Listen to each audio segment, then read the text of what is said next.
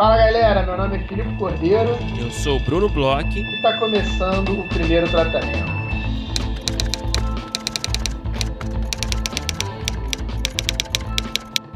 Fala, Bruno! Tudo bem? Olá, Filipe Cordeiro. Eu estou muito bem. Obrigado pelo interesse. Como você está? Brunão, estou ótimo, melhor do que nunca. Ontem tivemos uma aula deliciosa e excelente, uma primeira aula aí do nosso curso de carne e osso com a Clarice Siqueira. Nós dois estamos frequentando as aulas, né? Uhum. Pelo menos a primeira aula a gente já pôde estar juntos. E, cara, que delícia que foi, hein? Foi bom, cara. Primeira aula introdutória, né? Aquela aula clássica, primeira aula, a galera se apresenta, a gente entende um pouco em linhas gerais do que será o curso, né, que é um curso focado aí é, em personagens complexas, então um assunto aí super pertinente aí para os nossos trabalhos, enfim, para nossa profissão. E foi muito legal, cara. Já deu para ter um gostinho, né, do que está por vir. É, falamos ali de, de personagens, é, personagens planificadas, personagens complexas, em conceitos gerais, personagens alegóricas, enfim. Foi uma aula introdutória muito boa, cara. Estou ansioso para o resto é, desse curso. É mesmo, o que tá por vir aí já tá, já tô ansioso também. E Brunão, é, a gente estava conversando aqui, faz um tempo que a gente não bate papo sobre o que estamos vendo. Eu, inclusive, não sei o que que você anda vendo. Eu sei que nós Mistério, né? dois, eu sei que nós dois estamos vendo a série do nosso convidado de hoje. Isso eu sei Uhum. que a gente está vendo, a gente está conversando em paralelo. Acho que a gente nem vai conversar aqui por enquanto, porque enquanto a gente está gravando aqui, enquanto sai esse episódio, você está escutando logo que sai, ela tá para acabar, mas ainda não chegou no último episódio.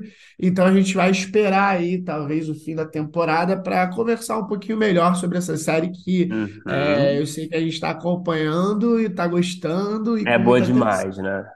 É, a gente tá. E assim, é, é é aquela série que tá todo mundo falando, é gostoso acompanhar com outras pessoas e tal. Mas, E é muito bom, né, ver uma série brasileira assim, que chegou nesse status, né, de ser uma série que, porra, todo mundo tá assistindo, todo mundo tá gostando, todo mundo tá comentando, né? é, É repercutindo e. É, isso é muito bom mesmo. muito bom. A gente vê, né, que nosso produto nacional é, tem esse nível de qualidade. Mas, como eu ia falando, não vai ser sobre a série que vamos falar, que apesar de estarmos vendo essa, vamos falar sobre outras coisas que estamos vendo.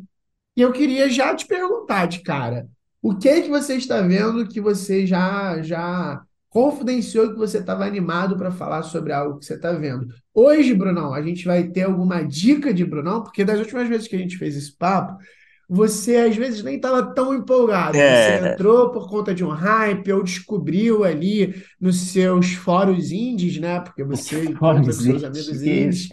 Cara, eu não tenho É, dado, em minha defesa, eu não tenho dado nenhuma dica assim de outro mundo, assim, sabe? Aquela dica, ai meu Deus, essa série norueguesa, né? é, Não tenho dado, tenho dado assim umas dicas ou enfim falado de séries que estão aí, todo mundo tá assistindo, enfim, pelo menos a galera tá ciente, né? aham. É, mas a série que eu tô assistindo agora, cara, eu cheguei até um pouco tarde nessa festa, eu confesso. É uma série que, porra, eu tô apaixonado por ela, cara. Tô completamente Olha, apaixonado. É, é um pouco agridoce até, porque é uma série que acabou de ser cancelada né? eita. Então, é, não foi bem cancelada porque teve até um, um fim, né? Tipo, são três temporadas no ar, né? Parece que tem, eu não cheguei ainda no final da terceira, mas parece que já tem um fim bem satisfatório, assim, né? Conclusivo, né? Então não foi meio que cancelado do nada, né? É, aí três, hoje em dia, né? Três temporadas já é um, até meio que normal, né? Para uma série Sim. de relativo sucesso, né? Ah. É, mas enfim, a série que eu tô falando é The Other Two, você conhece? Cara, não, eu tô ligado, mais ou menos, mas não, nunca vi.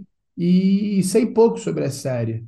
Cara, é uma É, série que conte tá. aí. É uma série que tá na HBO Max. É, é uma comédia, cara. É uma série de comédia sobre, basicamente, assim, bem por alto, sobre dois irmãos, um irmão e uma irmã, né, de, de seus 30 e poucos anos. tem um negócio de fama, né? É, que eles meio que são o irmão menor deles, que é tipo um Justin Bieber, que é o Chase Dreams. Ele vira um cantor, um cantor famoso do dia para da noite pro dia, né? Uhum. E, uh, e aí ele fica muito famoso e, tipo, e, e vira o centro das atenções da sociedade em geral, e esses dois estão lá tentando, tentando, né, os trancos e barrancos, né, é, dar algum passo na carreira deles. Um é ator, é, a outra também trabalha na, na indústria do entretenimento, enfim. Então, eles, é meio que esses dois coadjuvantes aí nessa em relação a esse irmão mais novo deles, e tem a mãe deles também, que começa a virar escritora, começa a ganhar uma certa fama também. Então, é meio que os dois é, membros da família menos famosos, vai. É, uhum. É, então, é uma premissa, assim, que eu não acho, assim, que seja, assim, uma premissa maravilhosa, tá? É, é tipo dois Johnny Drama. É, sim, mais ou menos, né?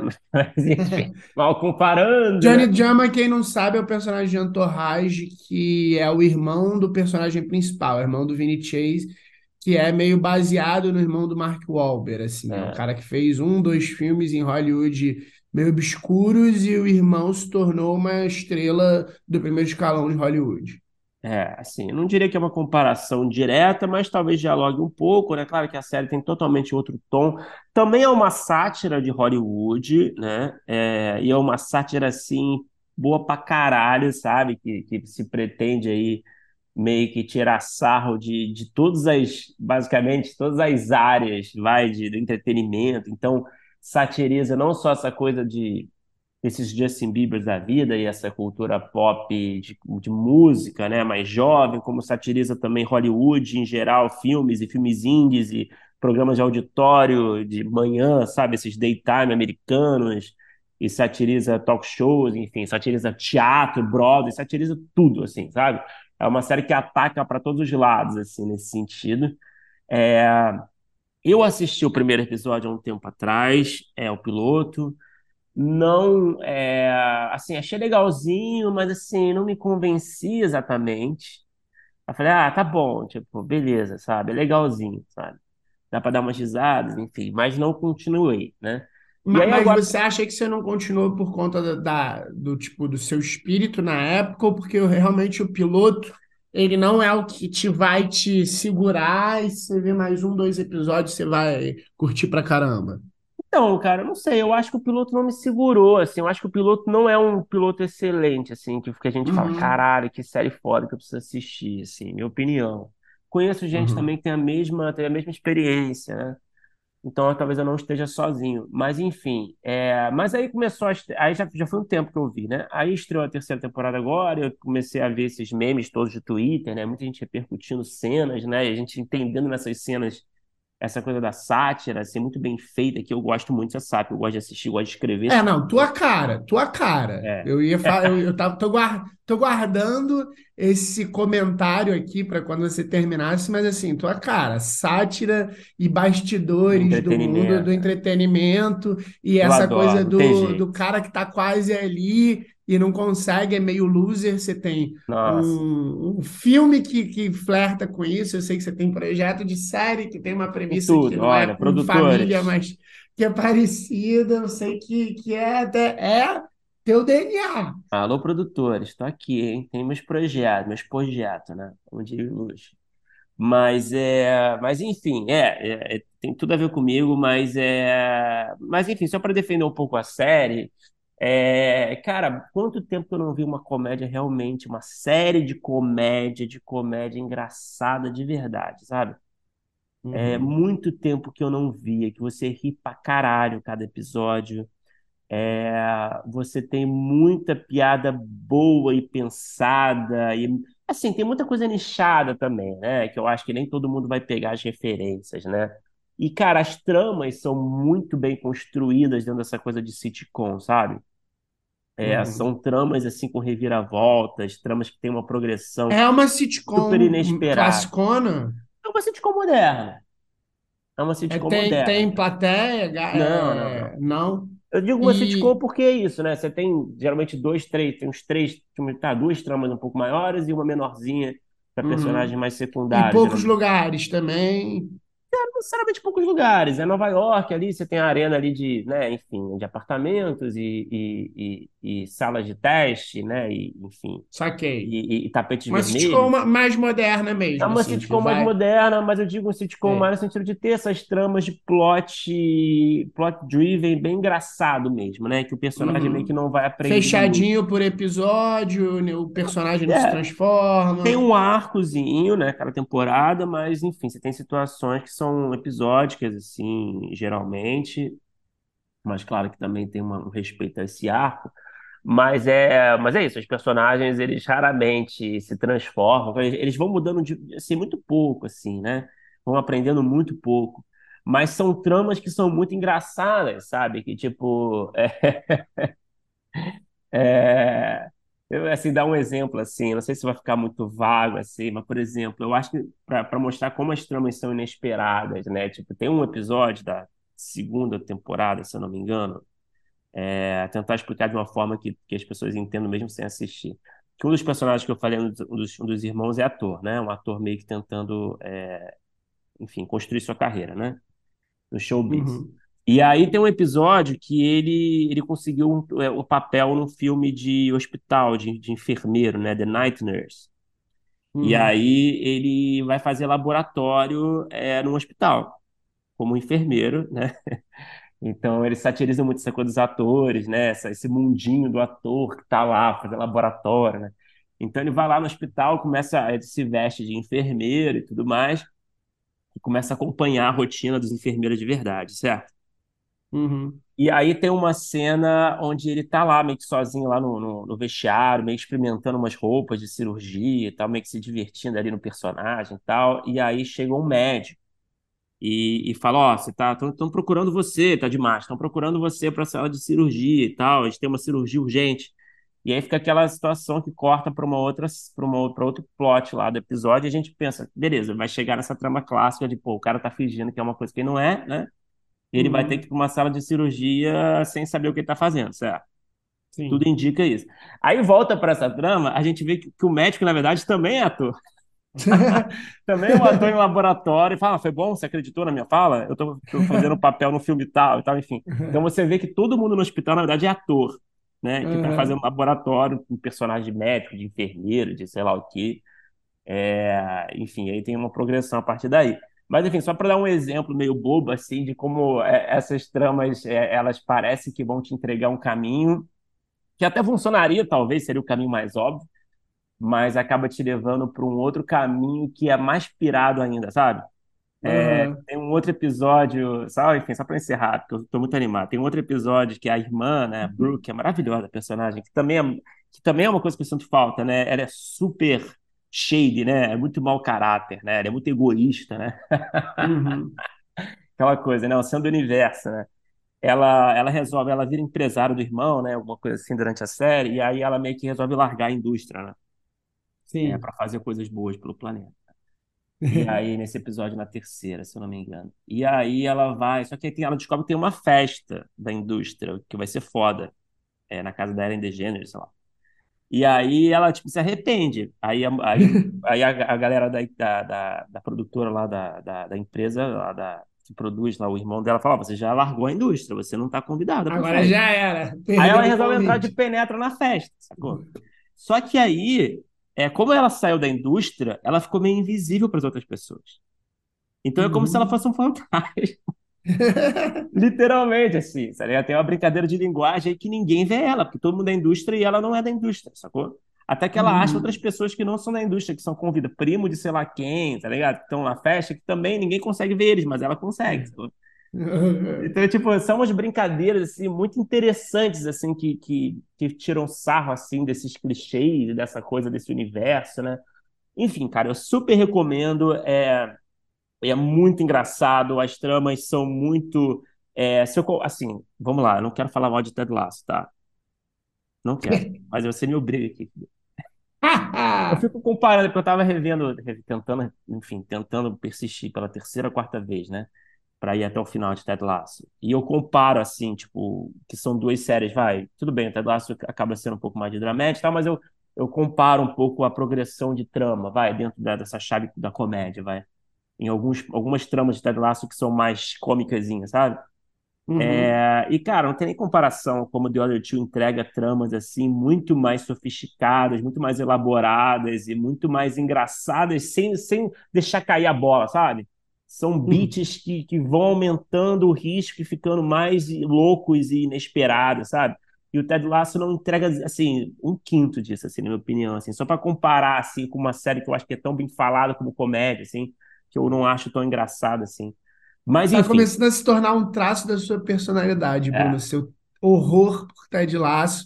E sempre que você tem uma oportunidade para maldizer Ted Lasso comparativamente, ou até só para maldizer mesmo, você não perde essa é, oportunidade. cara, infelizmente, é a realidade que eu posso, posso falar. Só virei esse cara. Mas, enfim, é, é isso. Falei demais do Other Two, recomendo. Cara, mas agora. Fala. Mas tem uma coisa interessante no que você estava falando, é, que eu queria até checar contigo, se você concorda comigo, que eu estava tava tendo uma conversa sobre isso recentemente. É, eu tenho trabalhado supervisionando, né? Trabalhando ali na produtora, fazendo desenvolvimento, levantando algumas tramas, fazendo pesquisa e supervisionando também algumas sitcoms. É uma coisa que ali na produtora que eu trabalho, a gente faz muitas, né? E, e cada vez mais eu tenho estudado o formato e, e convenções e também procurado referências.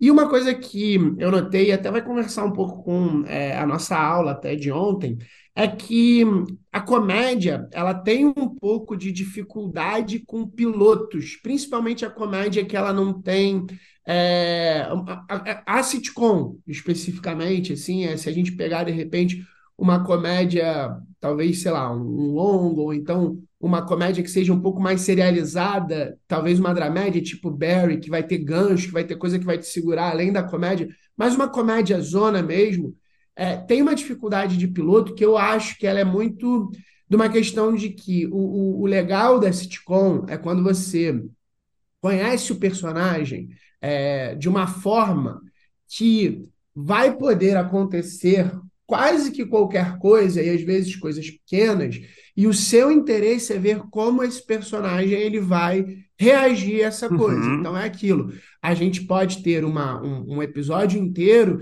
que trata-se de uma fila de sopa, que é uma coisa pequena, se você for pensar, Claro. e vira uma loucura em Seinfeld, né?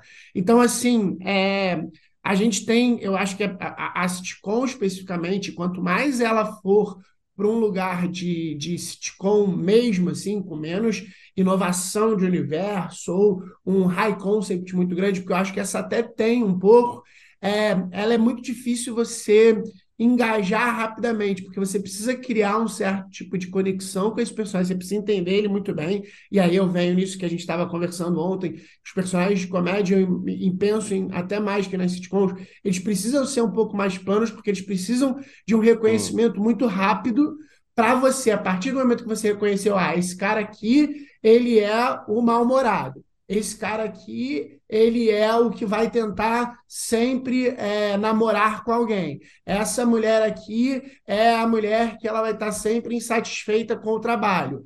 Então, se você consegue identificar logo qual é a chave desse personagem, você começa a curtir e notar que essas situações estão diferentes. Então, é, é, é meio difícil, assim. Aí eu estava conversando um pouco sobre isso, porque se for pensar, é, eu não segui, por exemplo, na série ganhadora aí de vários prêmios, que é Abbott Elementary. E tem Uhum. várias pessoas que adoram, e eu acho que, por exemplo, o piloto, eu só vi o piloto, é um piloto qualquer coisa. De É, repente, você. É, ficando ali com aqueles personagens, você vai curtir. Eu vejo muita gente que não curtiu, foi ver mais tarde, não curtiu muito The Office.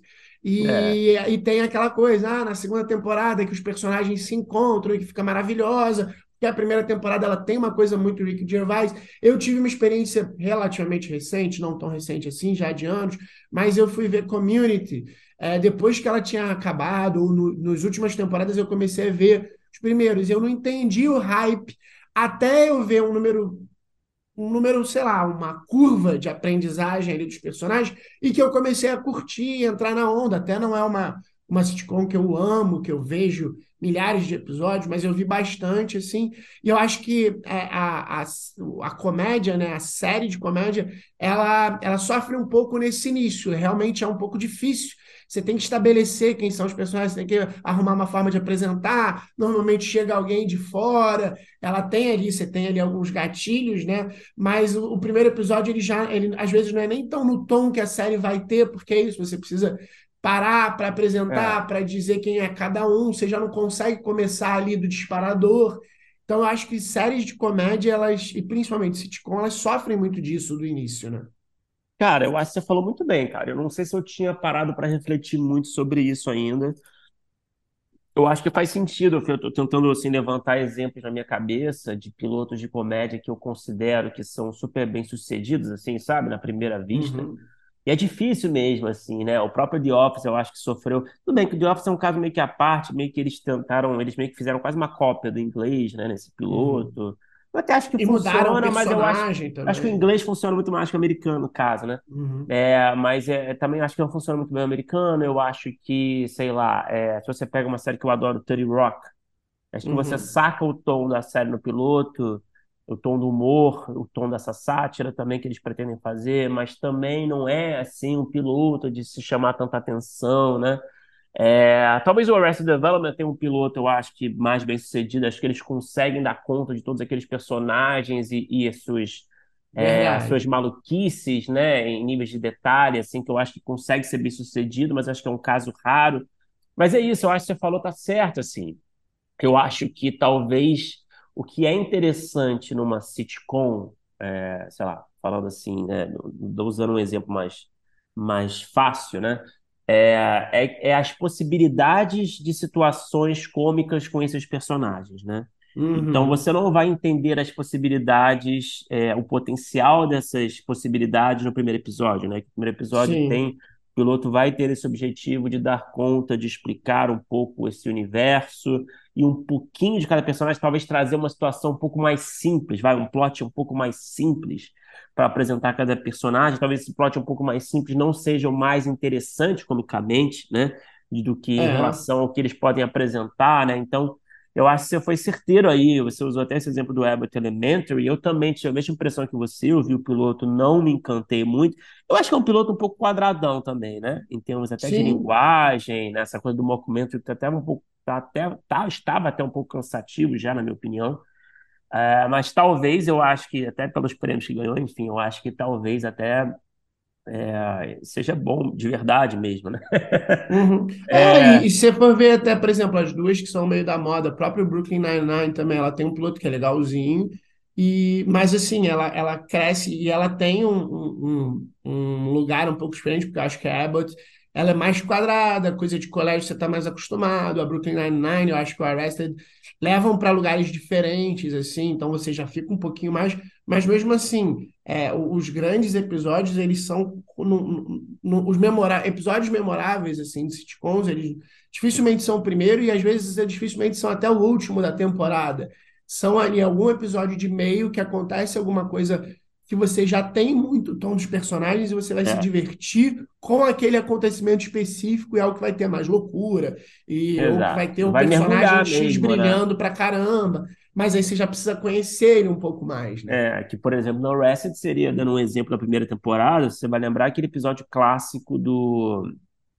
Não sei se você lembra, não sei se você viu tudo. Que o, o, o personagem do Michael Cera precisa de maconha para a namorada do Buster, e aí ele pede para o Joe, porque ele acha que o Joe vai conseguir. e aí o Joe fala para o Michael que o filho dele está atrás de maconha, e aí eles vão armar lá uma.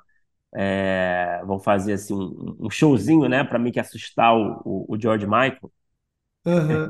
e aqui envolve meio que policiais de mentira, que são strippers, né? Enfim, aí no final. E vira uma loucura que, na verdade, quem está sendo enganado, na verdade, são eles, né? Porque quem está fazendo esse show é o pai do Mike, enfim. Então é, é, é, um episódio que só vai funcionar se você tiver um entendimento muito maior sobre esses personagens, né? Não dá é. para ser um episódio de inicial, né? Que você vai apresentar esses personagens dessa forma. Então, eu acho que o que você está falando faz muito sentido. Agora, agora chega de falar desse do meu lado aqui, vamos ouvir, já estamos falando tempo demais. Vamos ouvir o que você tem assistido.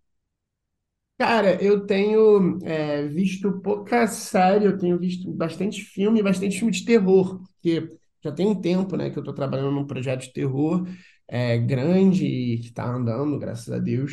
E eu tô de novo, né, nessa fase vendo bastante coisas de terror e eu fui ver umas coisas diferentes, assim, de terror. E aí eu vi dois filmes recentes que eu queria falar sobre esses dois filmes que é, tem um, um certo tipo de conexão que para no nome e é, depois eles têm características muito específicas. É, eu gostei dos dois filmes, é, de formas bem diferentes, e eu acho que os dois filmes têm problemaços de formas bem diferentes. É, Um deles chama Até os Ossos, eu não sei se você já ouviu falar desse filme, e o outro chama Frio nos Ossos. O Até os Ossos é do ano passado, e Hum, ele é do Luca Guadagnino, Guada, tá, tá. Acho que eu já Guadagnino, ouvi por alto esse o, filme, sim. o, o do Me Chame Pelo Seu Nome. Uhum. Ele tem um roteiro, um roteiro do David Kai, Kaiganik, não sei como é que fala sobre o nome dele, que é um cara que escreveu outros terror, terrores, horrores, escreveu outros horrores, que escreveu a, a versão mais recente de Suspiria, que era do Dario Argento, né? Escreveu um ou outro filme de terror, só que é um filme diferentaço, assim. Ele é um filme que ele ele usa muitos, muitos, muitos signos do terror, mas ele não tem é, um, um, um roteiro e um tom de terror. Ele tem um, um tom de romance Uhum. com canibais, tá ligado? Tá. E aí ele é um filme que ele é muito, muito interessante num lugar, ele é um filme muito diferente, mas eu acho que ele falha nessa loucura que ele tenta fazer. Dá para entender muito bem o que ele quer fazer e que, que à primeira vista é quase genial, mas é, ao mesmo tempo ele fica um pouco, é tão, é, fica tão grande a desconexão em determinados mo- momentos que ele fica um pouco nem lá nem cá, sabe? Mas você diz em relação, como assim? Não se eu entendi direito. Como assim? Ele, Em ele não, relação aos ele dois não é nem gêneros? um terror memorável, nem um romance memorável, Tá. e a mistura das duas coisas acaba que é, às vezes funciona muito bem, em alguns momentos funciona muito bem, mas na maioria dos momentos ele não, ele não, ele não puxa nem para um lado nem para o outro. Tem uma comparação, eu falei já até aqui sobre esse filme que chama é, Uma Garota Andando Sozinha no Escuro à Noite. É um filme americano-iraniano, é, falado, acho que até em iraniano, que ele também faz essa mistura. É um filme que ele é, é um filme de romance que você demora a entender que, na verdade, é um filme de vampiro, mas de vampiro é, sem ser aqueles dramas, tipo entrevista com um vampiro, assim, de vampira, que já é uma coisa que é um pouco diferente, e carregado numa estética noir bem de terror. Esse ele tem uma estética que ele fica na dúvida do que, que ele é, ele tem um gore, mas ele é um grande filme de romance, sabe esse romance de pessoas que não se encaixam na sociedade? Ele, ele Uhum. vai para um certo clichê no romance e para um certo é, gore pelo gore no terror. Mas ao mesmo tempo é um filme Mas, legal, é um filme que eu curti é, eu ia perguntar se é fã ou hater, né? Pois é, é um filme que eu curti, eu curti assistir, mas a- assim, eu, eu até curti menos do que o outro que eu vou falar, mas eu entendo a, eu entendo e admiro e acho que é legal de assistir a ousadia e a, e a brincadeira com os gêneros. Eu acho que ele, ele tem uma coragem que é, é rara hoje em dia da gente ver, então acho que ele é interessante por conta disso.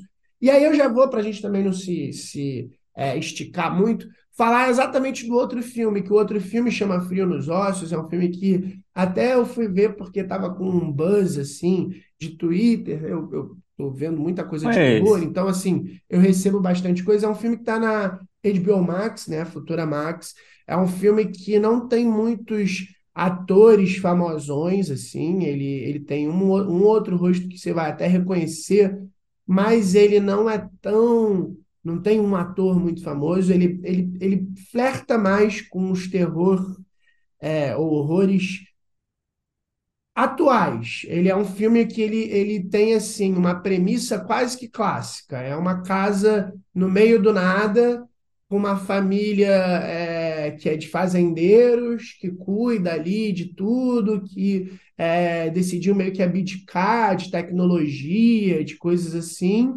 E aí, em determinado dia, dois criminosos sofrem um acidente perto da casa e é, pedem ajuda. E aí é aquela tensão, né? Um pai que, que sofre, né? Ele tem uma doença é, degenerativa, uma mãe que é aquela grande matriarca e uma filha novinha, e essa tensão de dois é, de dois bandidos ali é, podendo fazer qualquer coisa. É uma coisa meio, tem... meio thriller também, então, né? Tem, é, é, bem thriller e ele tem uma grande reviravolta, que eu não quero estragar, assim. Ele tem uma grande reviravolta que é muito bem feita, mas que também é uma reviravolta que é, não é algo que nunca foi visto. É uma grande reviravolta. É bem legal a reviravolta, a forma como é feita, a progressão como ela é feita.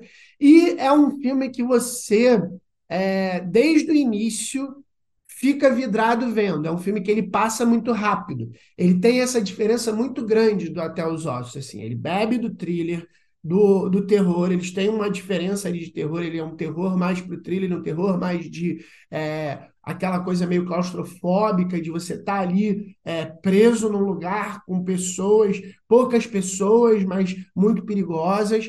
E ele tem uma reviravolta muito, muito, muito interessante. Ele tem uma atuação, principalmente da personagem principal, da mãe, né? Que é ali aquela batalhadora tal, muito, muito boa. Mas ele é um filme que ele é bem mais do mesmo, mas muito bem feito. Então é, é engraçado isso. Ele é um filme que é, tem essa reviravolta de novo, que eu não quero estragar, mas que não é algo, ó, reinventou a roda. Ele não tem nenhuma, ele não tem nada que diferencia muito das convenções do gênero, mas ele é um filme que eu assisti de uma tacada só e assim muito curioso para ver a cena seguinte, causa e consequência, tensão. Então é, é muito engraçado isso que por um lado eu acho que ele não é, não é muito inovador, ele é um, ele é um filme de, de novo mais do mesmo, mas muito bem feito. Muito, muito, muito bem feito. E que te segura muito, pelo menos me segurou muito. E, e aí eu acho engraçado essa comparação dos dois, né? Porque eu estou tentando ver é, todo tipo de terror, inclusive é, vi Suspiria recentemente, alguns terrores que eles são um pouco mais sensoriais, umas coisas que são um pouco diferentes. E esses dois, é, não só os ossos que, que foi também porque eu quis falar desses dois, porque quando um me lembrou do outro e um não tem nada a ver com o outro, eles são muito diferentes no lugar de que um tenta reinventar a roda e o outro tenta fazer a roda girar. E cada um tem uma coisa é, interessante em seu lugar. Então são dois filmes que eles não são memoráveis, mas são dois filmes interessantes dentro de um gênero, que é o gênero que eu estou vendo. E algumas são as coisas que eu vi recentemente, que era também aqui o nosso papo, sabe? Você me vendeu um pouco melhor o segundo, cara. É, cara, o segundo, eu, eu vou te falar, dificilmente é um filme que as pessoas não vão gostar. Ele é um thriller muito redondo, é um filme legal de você assistir assim. Ah, tá de bobeira, quero ver alguma coisa legal, que eu vou passar meu tempo, que eu vou ficar interessado, que eu vou ficar curioso que, pô, vai te satisfazer, dificilmente o Frio nos Ossos não vai te satisfazer. Dificilmente mesmo. É um filme que ele tá com um hypezinho assim no meio. É um filme que a galera, nossa, tá se surpreendendo tal, mas é um filme que ele tem, ele tá com um hype que já tiveram alguns outros que daqui a, a seis meses a galera vai ter esquecido porque vai ter alguma coisa mais fantástica. Mas é um filme muito legal, um filme que eu até recomendo. Filme de final de semana, para você assistir sem querer pensar muito bem legal. Aí, então, é, o primeiro está disponível também nessas plataformas, não? Cara, o Até os Ossos eu acho que está sim. Tá, Deixa eu até beleza. checar. Eu acho que os dois estão na Prime Video. Não, tá. não. Um não, é HBO Max, falou na... não, um é HBO Max e outro Prime Video. É isso. Legal, legal. É. Bom, então tá, dicas dadas aí, um breve resumo do que estamos, que temos assistido ultimamente. E agora vamos falar do nosso super convidado da semana. A gente teve o prazer de conversar com um dos roteiristas dessa série que a gente comentou agora no começo, É um cara que, porra, um parceiro do podcast, um cara que divulgou bastante podcast já, né? No blog que ele tinha, que era um blog muito legal, com muitos artigos interessantes sobre o roteiro que a gente lia sempre. Até trouxe aqui para discussão, né, nos episódios antigos aqui, vários assuntos lá que ele tratava no blog. Enfim, a gente teve o prazer de conversar com Pedro Righetti, é, roteirista de Os Outros, também foi roteirista de Sob Pressão, é, escreveu aí é, diversos outros projetos e, e videoclipes e curtas-metragens, enfim. É, é um, porra, é um cara assim muito talentoso. É, a gente estava para conversar com ele há muito tempo no podcast, essa é verdade. A gente aproveitou esse buzz é, dos outros para trazer ele aqui, né?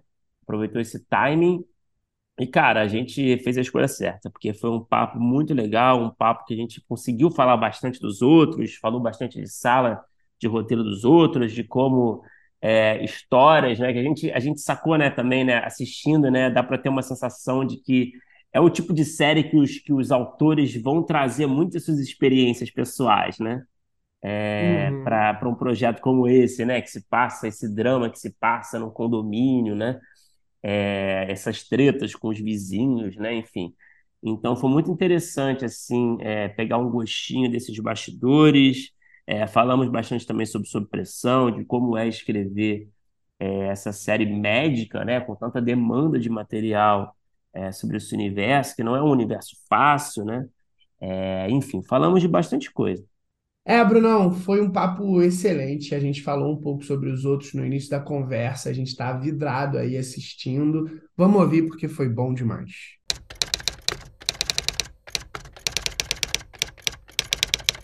Pedro Righetti, seja muito bem-vindo ao primeiro tratamento, cara. É um prazer falar contigo.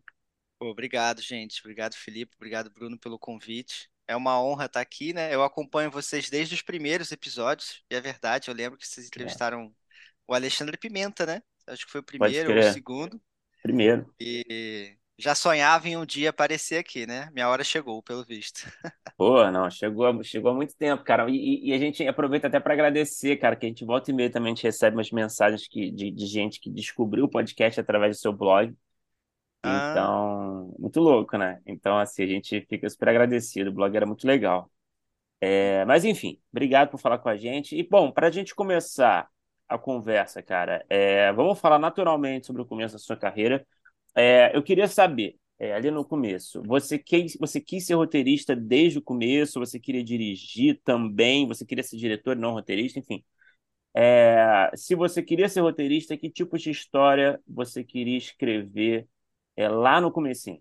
Cara, o meu desejo de escrever, assim, ele é bem bem, bem antigo, na verdade. Eu acho que foi uma das primeiras vontades que eu tive quando era criança. Depois da fase do astronauta, né? A segunda fase foi escrever quadrinho. Eu lembro que eu escrevi uns quadrinhos com 9, 10 anos, imitando Pokémon, vendia para minha mãe por um real, depois roubava dela e vendia para o meu pai por um real. O mesmo quadrinho, Nossa. assim eu lucrava duas vezes com o mesmo, com o mesmo produto, né? Empreendedor. É, e aí, Aí eu fui crescendo e fui tendo uma evolução natural, digamos assim, né? Eu saí do quadrinho, comecei a entrar na fase do Harry Potter. Na minha adolescência não tinha muito dinheiro, assim, a minha família é de palhaços, né? Eles fazem apresentação é, na rua e tal. E aí o Harry Potter foi o primeiro livro sem imagem que eu tive, eu lia ele, lia, assim, li milhares de vezes e comecei a escrever fanfic quando eu era adolescente da fanfic eu fui pro, pro histórias de medievais, etc. E aí teve um momento muito importante, assim, quando eu tinha uns 16 anos, que eu assisti um filme que me impactou muito, que hoje em dia ele é até zoado, né, que é o Na Natureza Selvagem. E eu fiz essa transição de querer ser escritor para querer ser roteirista. O direto e eu nunca é... E eu nunca quis ser outra coisa. Assim, nunca quis ser diretor, nunca quis ser fotogra... direção de fotografia, edição.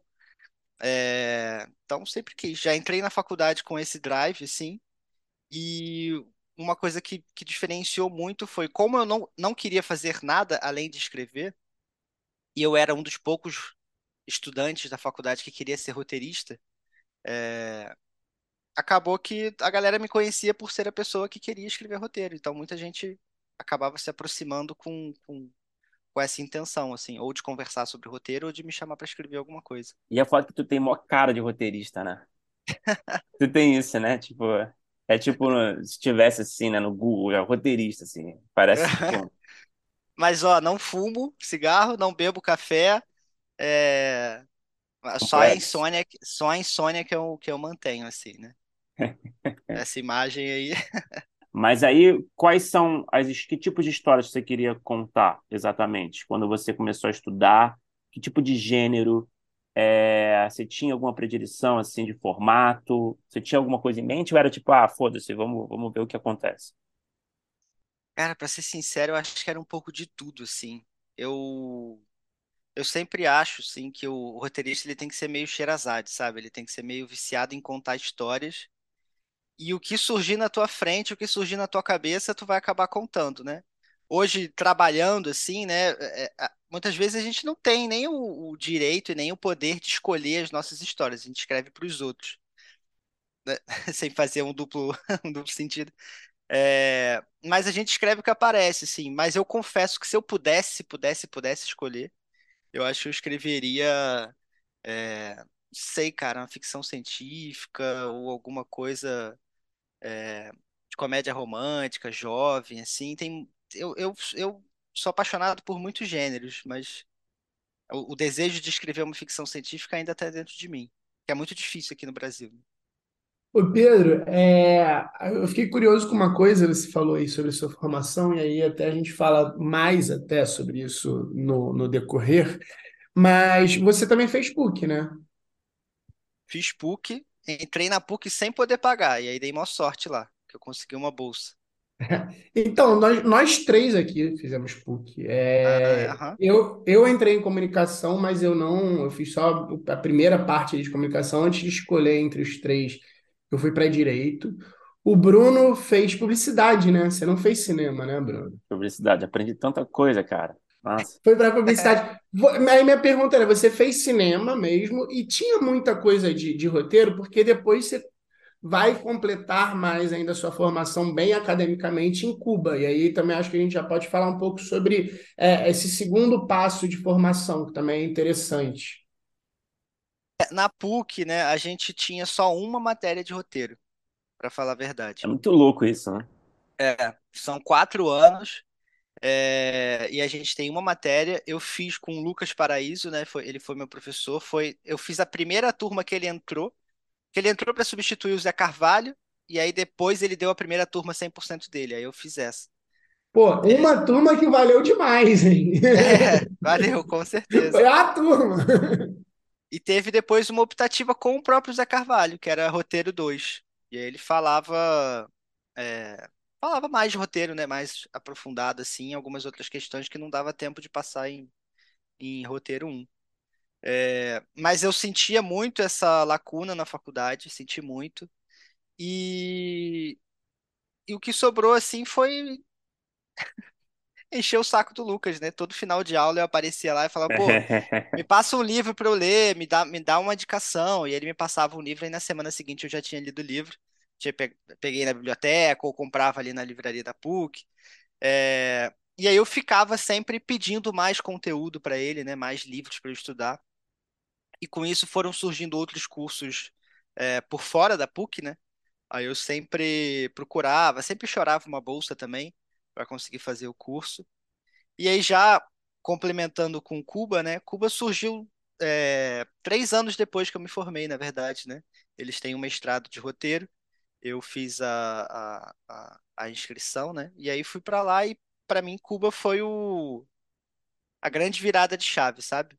Porque quando você fala de uma formação de faculdade onde você só tem uma matéria de roteiro durante quatro anos, e aí você chega lá no mestrado de Cuba e você tem aula de nove da manhã até sete da noite, assim, de roteiro, durante seis meses intensivo, é um negócio absurdo, sabe? É um negócio absurdo. A carga horária deles lá é três vezes maior do que qualquer outro mestrado em qualquer outro lugar, assim. Então é um, um bombardeio de, de, de informação. E é muito interessante que nesses primeiros dois meses de, de mestrado, eles passam tudo que um, tudo que é convencional, assim, tudo que é do cinema clássico. E os outros quatro meses a gente começa a estudar umas doideiras de. Teve um exercício lá que era colocar o Mulholland Drive, né, do, do David Lynch. Em ordem cronológica. Você tinha que anotar todas as cenas e colocar em ordem cronológica. É... E para mim foi a grande virada de chave. Assim. Quando eu voltei de Cuba, que, que realmente eu senti que eu virei roteirista e comecei a arrumar é, trabalhos na área. Né? É, Riguete, a gente tem um, um grupo de apoiadores é, do primeiro tratamento e a gente sempre anuncia, né, quem a gente vai, com quem a gente vai conversar, para a galera mandar perguntas. Então, tivemos várias perguntas, acredito que muitos são seus alunos ou foram seus alunos. É, a Tássia, ela perguntou, ela perguntou um pouco da sua experiência de estudar em Cuba, você falou um pouco agora, é, uhum. como eram os trabalhos de escrita na prática, você acabou de dar um exemplo. Ela perguntou como foi se adaptar para o espanhol é, se você uhum. gostaria de escrever algo em espanhol para alguma coprodução no futuro. E ela perguntou também sobre o diamante de personagem, né? Que é uma, é uma ferramenta que eu, eu acho bem interessante, assim, que você falou, você falou no seu blog, eu já vi você falando sobre isso. Eu acredito que tenha sido algo que você provavelmente tenha até trazido de lá, né? É, de uhum. Cuba, enfim. É, ela fala assim, é, sobre o diamante de personagem, que é algo que você explica nos cursos, que, e ela, enfim, sugeriu para você falar um pouco sobre o diamante e quanto ele realmente é útil numa sala de roteiro ou se você usa ele para escrever mais sozinho. Tem várias perguntas aí, não sei se você vai lembrar. Vamos lá, vamos lá. É... Começando pelo espanhol, assim, respondendo rápido. Eu não sabia espanhol, não era fluente em espanhol. Eu tinha feito espanhol na escola, né? Aquela aula que ninguém presta atenção para a tristeza da professora, coitada. É, cheguei sem saber nada, eu só tinha lido um livro, assim, e aí eu fiquei calado. Fiquei calado durante um mês, só escutando as pessoas. Qualquer exercício que eu tinha que fazer, eu tinha que trabalhar em dobro, né? Porque eu escrevia em português e depois eu traduzia no Google Tradutor. Depois eu fazia, ajeitava pelo que eu achava que era correto e depois pedia ajuda dos, dos colegas, assim. Então eu demorei mais ou menos um mês para aprender espanhol e aí quando eu quando engatou assim, é tipo uma chavinha que liga na sua cabeça, né? E aí comecei a falar, tá, tá, tá, tá, tá, tá. começava a debater, discutir em sala de aula, debater é. os, os, as o paradas. Wagner Moura, né? Cara, é muito, é muito doido, assim, mas realmente o, o português e o espanhol é muito parecido. Então, se você tem vontade de ir para Cuba, mas não tem um espanhol perfeito, fica tranquilo que em pouquíssimo tempo você vai aprender. Sobre o diamante do personagem, é uma ferramenta que foi criada pelo Eliseu Altunaga, né, que é um grande mestre de roteiro cubano, assim. Ele dá aula é, na ECTV, né, há muitos anos. Ele também é, é muito importante no, cine, no cinema latino-americano. Ele escreveu algumas coisas, também fez é, consultoria, né, script doctor para muitos filmes daqui. E Cara, é uma ferramenta que eu não sei se tem como a gente explicar aqui tão rápido, né? Mas é uma ferramenta é. visual, onde a gente Sim. consegue é, elaborar os principais características desse personagem. A ideia desse diamante é que você consiga é, realmente fazer uma, uma, botar esse personagem numa circunferência, sabe? De você olhar para esse diamante, você entender, pô, aqui eu tenho um personagem, meu personagem é desse jeito, aconteceu isso com ele, a história dele é essa, e por conta disso ele tem essa característica aqui, ele tem essa característica ali. É... E ele é uma ferramenta que eu uso muito sozinho, assim, porque nem todo mundo tem essa ferramenta e eu também não, não, não gosto de impor ferramentas ou teorias dentro da sala de roteiro. Você não uma quer ser aquele muito... cara, né, do... Ah, é, não. Lá vem o Então, eu sei uma parada legal que eu acho não, que a gente não. pode. Eu faço, eu faço por conta própria, assim, deixo feito e, e, depois que você faz uma vez, você, você lembra.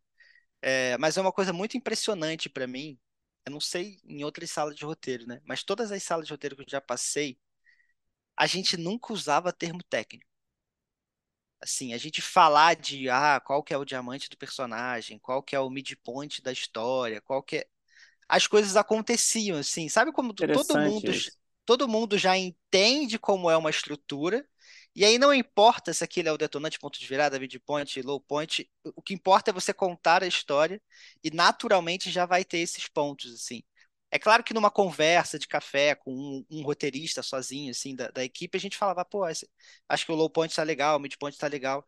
Mas o conceito, entrar na sala de roteiro, cara, eu não lembro de ter, da gente ter debatido qual vai ser o low point da, da série e tal, sabe? A gente só contava uma história. E como todo mundo já tinha a técnica dentro da cabeça, É, a gente já passava por isso, assim, já passava por cima disso. É, talvez porque todo mundo sabe, né? Todo mundo sabe o que tá falando ali, né? Todo mundo É, sabe que uhum, vai ser, talvez, a- tipo, não precisa falar que é o low point, mas todo mundo tá ligado que esse é o momento onde o personagem tá na merda, né? Enfim. uhum, É, mas é interessante esse relato, né? É interessante e engraçado que, por exemplo, já, já entrar um pouquinho nos outros, mas acho que depois a gente fala mais. É, é uma série que ela tem uma estrutura zona ali. Tem o É, teaserzão, ela tem uma estrutura bem, bem, é, bem feita demais. E, bem- uhum, e, e nos outros também, o, o teaser vocês com certeza falam. uhum. É, o- os outros ele tem essa dinâmica, né, de começar com a última cena do episódio e aí em seguida vem um flashback que remete um pouco o que que o personagem estaria lembrando ou pensando naquele flash forward, né, naquela última cena. E em seguida a gente conta a história. É, mas eu juro pra vocês, eu não lembro da gente ter comentado, ah, esse é o detonante do episódio, esse é o midpoint do episódio, sabe? Se, se, se a gente comentou, a gente soltou assim como se não fosse nada demais. Mas a, a, a ideia era, pô, a gente tá come... a gente termina o episódio aqui. Como que a gente vai contar toda essa história até chegar a esse momento, sabe? E aí, como são divididos em, em trilhas, né? A gente sabe que em toda trilha, toda cena vai ter um movimento, e esse movimento vai ter essa movimentação natural de uma estrutura é, convencional, assim. É, isso dentro de um episódio, mas também tem a estrutura de toda a série, que é muito maior e era algo mais complexo, né? Mas a gente começa a, a trabalhar na série já com toda a estrutura dela montada, né? A gente tinha todas as sinopses montadas e depois que a gente foi abrir os episódios. Mas vamos voltar aqui para um papo mais linear, então. E aí, eu queria saber, ah, você falou, né, dessa sua volta de Cuba e os primeiros trabalhos de fato, e você é uma pessoa que depois, né, a gente, a gente brincou aqui sobre o, o professor Lucas Paraíso, mas que acabou se tornando um parceiro de trabalho. Uhum, E é, imagino que as duas coisas devam ser incríveis. Qualquer coisa a gente edita aqui, se não for. Mas, mas aí, como é que foram as primeiras experiências? Você voltou a contactar o, Lucas quando você voltou de lá? Porque ele também fez, né? Ele também é um aluno de lá. É, foi, foi através dele, foi em outros lugares. Como é que foi essa volta e o início de trabalho de fato? E, e é engraçado, é, você, esse cara que desde novinho queria fazer isso, imagino que, que nos primeiros momentos, acho que para todo mundo, né? Porque assim, é muito difícil ter alguém que trabalhe com roteiro que não passe alguns anos, é, não só se preparando, como se apresentando para o mercado. Isso é uma coisa que eu acho que é uhum, comum da nossa profissão. É uma coisa meio ingrata até, é, é, mas é uma coisa que, assim, dificilmente sei lá, pelo menos uns cinco anos de, ah, já fiz talvez um número X de cursos para começar a ter no primeiro trabalho. E aí eu queria saber como é que foi essa sua, é, é, é, esse seu sentimento, pensando que ah, além de tudo isso, se a gente não está falando de cinco anos, a gente está falando talvez de 15 anos, apesar, porque uhum. você começou menor de idade ali querendo escrever. Aham. É, eu sempre considero que eu comecei a estudar roteiro no momento em que eu entrei na faculdade, né? Em, em 2010, digamos assim. E eu comecei a trabalhar com roteiro um pouco antes de ir para Cuba, né? Eu na- durante a faculdade eu tive uma aula com a Clélia Bessa, acho que todos vocês conhecem, né? É, de produção. Nessa aula eu criei um projeto de série e esse projeto de série eu escrevi num laboratório, o antigo é, Rio Content Market, que depois Uhum. virou Content, o Rio Market, depois Rio 2C, enfim. Esse meu projeto passou. Lá nesse lugar eu conheci o René Belmonte, o roteirista de Se Eu Fosse Você. Ele gostou do meu projeto, gostou de mim, assim. É, e um ano depois dele ter me conhecido, ele me chamou, me chamou para ser assistente dele. Trabalhei com ele durante um ano, nessa função, que eu acho que é a melhor função para quem está querendo começar, né? É, acho que vocês já falaram bastante sobre assistente de roteiro aqui, então não preciso é, explicar tanto assim. E, e aí teve o- a, a grande crise, né? Porque eu saí desse trabalho, eu pedi demissão, fui fazer uma viagem que eu estava apaixonado, fui fazer um grande mochilão, voltei para o Brasil sem dinheiro, sem namorada, sem trabalho, E aí entrei na crise, foi a grande crise, assim. Eu não conseguia mais trabalho como roteirista, isso era 2014. É, não, não via nenhum futuro para mim. E aí eu imprimi meu currículo, fiz o, peguei uma bicicleta do Itaú, não sei se pode falar Itaú aqui, mas peguei a bicicleta Itaú, é, e fui deixando a gente manda o boleto para eles depois do merchan. e fui deixando meu currículo em albergues, assim, para eu conseguir um trabalho como recepcionista de albergue, que era algo que me interessava e tal. Cara, no terceiro currículo que eu entreguei, eu comecei a chorar na rua, desesperado. Falei, cara, não é isso que eu quero fazer. Eu quero ser roteirista. O que que eu faço? O que que eu faço? Aí eu peguei o celular, né, e liguei pro Lucas. O Lucas, eu não vi o Lucas já há muito tempo, porque ele foi meu professor em 2011 e a gente já estava em 2014. Aí liguei para ele e falei: Lucas, pelo amor de Deus, eu tô aqui na rua, não tenho trabalho, eu quero ser roteirista, é meu sonho, pelo amor de Deus, o que que eu faço? Eu não sei o que fazer, tô aqui, né? E aí ele falou: calma, vai para casa, respira, não sei o quê. E foi só isso. Fui para casa, passou uns meses. E aí ele falou de mim para uma produtora é, britânica que estava vindo para o Brasil e precisava de alguém para traduzir projeto. Eu não era fluente em inglês, não fiz o, não terminei o CCA nem cultura inglesa, não fiz o, esses cursinhos, é, mas falei que era fluente e arrumei o trabalho e comecei a traduzir esses projetos. E aí é, a produtora falou de mim para o Lucas e em 2015 o Lucas me chama para ser assistente dele. E aí eu começo a trabalhar diretamente com o Lucas durante o ano inteiro de 2015. A gente trabalhou no núcleo criativo. Vocês lembram disso, de um edital de núcleo criativo? Eu nem sei se existe Sim, mais. acho que Então não. ele, ele era o líder do núcleo e eu era assistente dele. Em 2016 eu faço o curso, o mestrado de Cuba, né? E quando eu volto, o Lucas me chama para dar aula com ele na PUC. Então eu viro um professor assistente.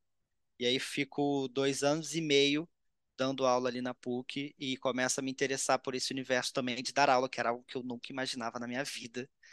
Falar para outras pessoas, mas como era muito bacana falar de roteiro e, e discutir roteiro, isso, essa virada acabou surgindo assim. Isso foi a virada para professor, mas quando eu voltei de Cuba, é, o fato de eu ter feito o mestrado começou a atrair a atenção de algumas pessoas que já me conheciam há muito tempo, da faculdade, né? Então, fiz a faculdade em 2010, em 2016, é, pessoas que tinham sido meus colegas, assim, me chamaram para escrever uma série infanto-juvenil, e depois dessa série, tudo começou a engatar. Qual foi essa série? Desculpa. Eu escrevi uma. Eu, eu entrei na segunda temporada de uma série chamada Supernova. Ela era para o sistema de ensino Eleva. Era uma série Ah, infanto-juvenil de ficção é, que tinha que ter alguns temas educativos que eles falavam em uma, uma aula que era lições de vida. Então, tinha que falar sobre companheirismo, escuta, é, enfim, outros, outros temas importantes, assim. E aí, bom, tudo bem. E aí o, o Sob Pressão, como é que você foi para Globo e o Sob Pressão, acredito que tenha sido talvez o, o, o seu primeiro trabalho grande, talvez, assim, de mainstream, vai, digamos assim. Foi, não sei se você confirma isso, mas eu queria entender Aham. como é que foi essa, como é que foi esse período onde você foi, é, começou a escrever na Globo e o Sob Pressão especialmente, só para a gente começar a falar mais disso. Beleza. É, em 2017, né, um ano depois que eu tinha voltado do mestrado, eu fui selecionado para um processo seletivo que a Globo estava fazendo para assistente de roteiro. Eles chamavam de staff writer, né? É, cara, foi um processo muito longo, assim. Eu não lembro se durou uns dois, três meses, mas, enfim, tinha que fazer prova de conhecimentos gerais, prova de, de conhecimentos culturais. É, a gente chegou a escrever uma cena, eu escrevi uma cena de tapas e beijos e uma cena de Cidade dos Homens, por exemplo.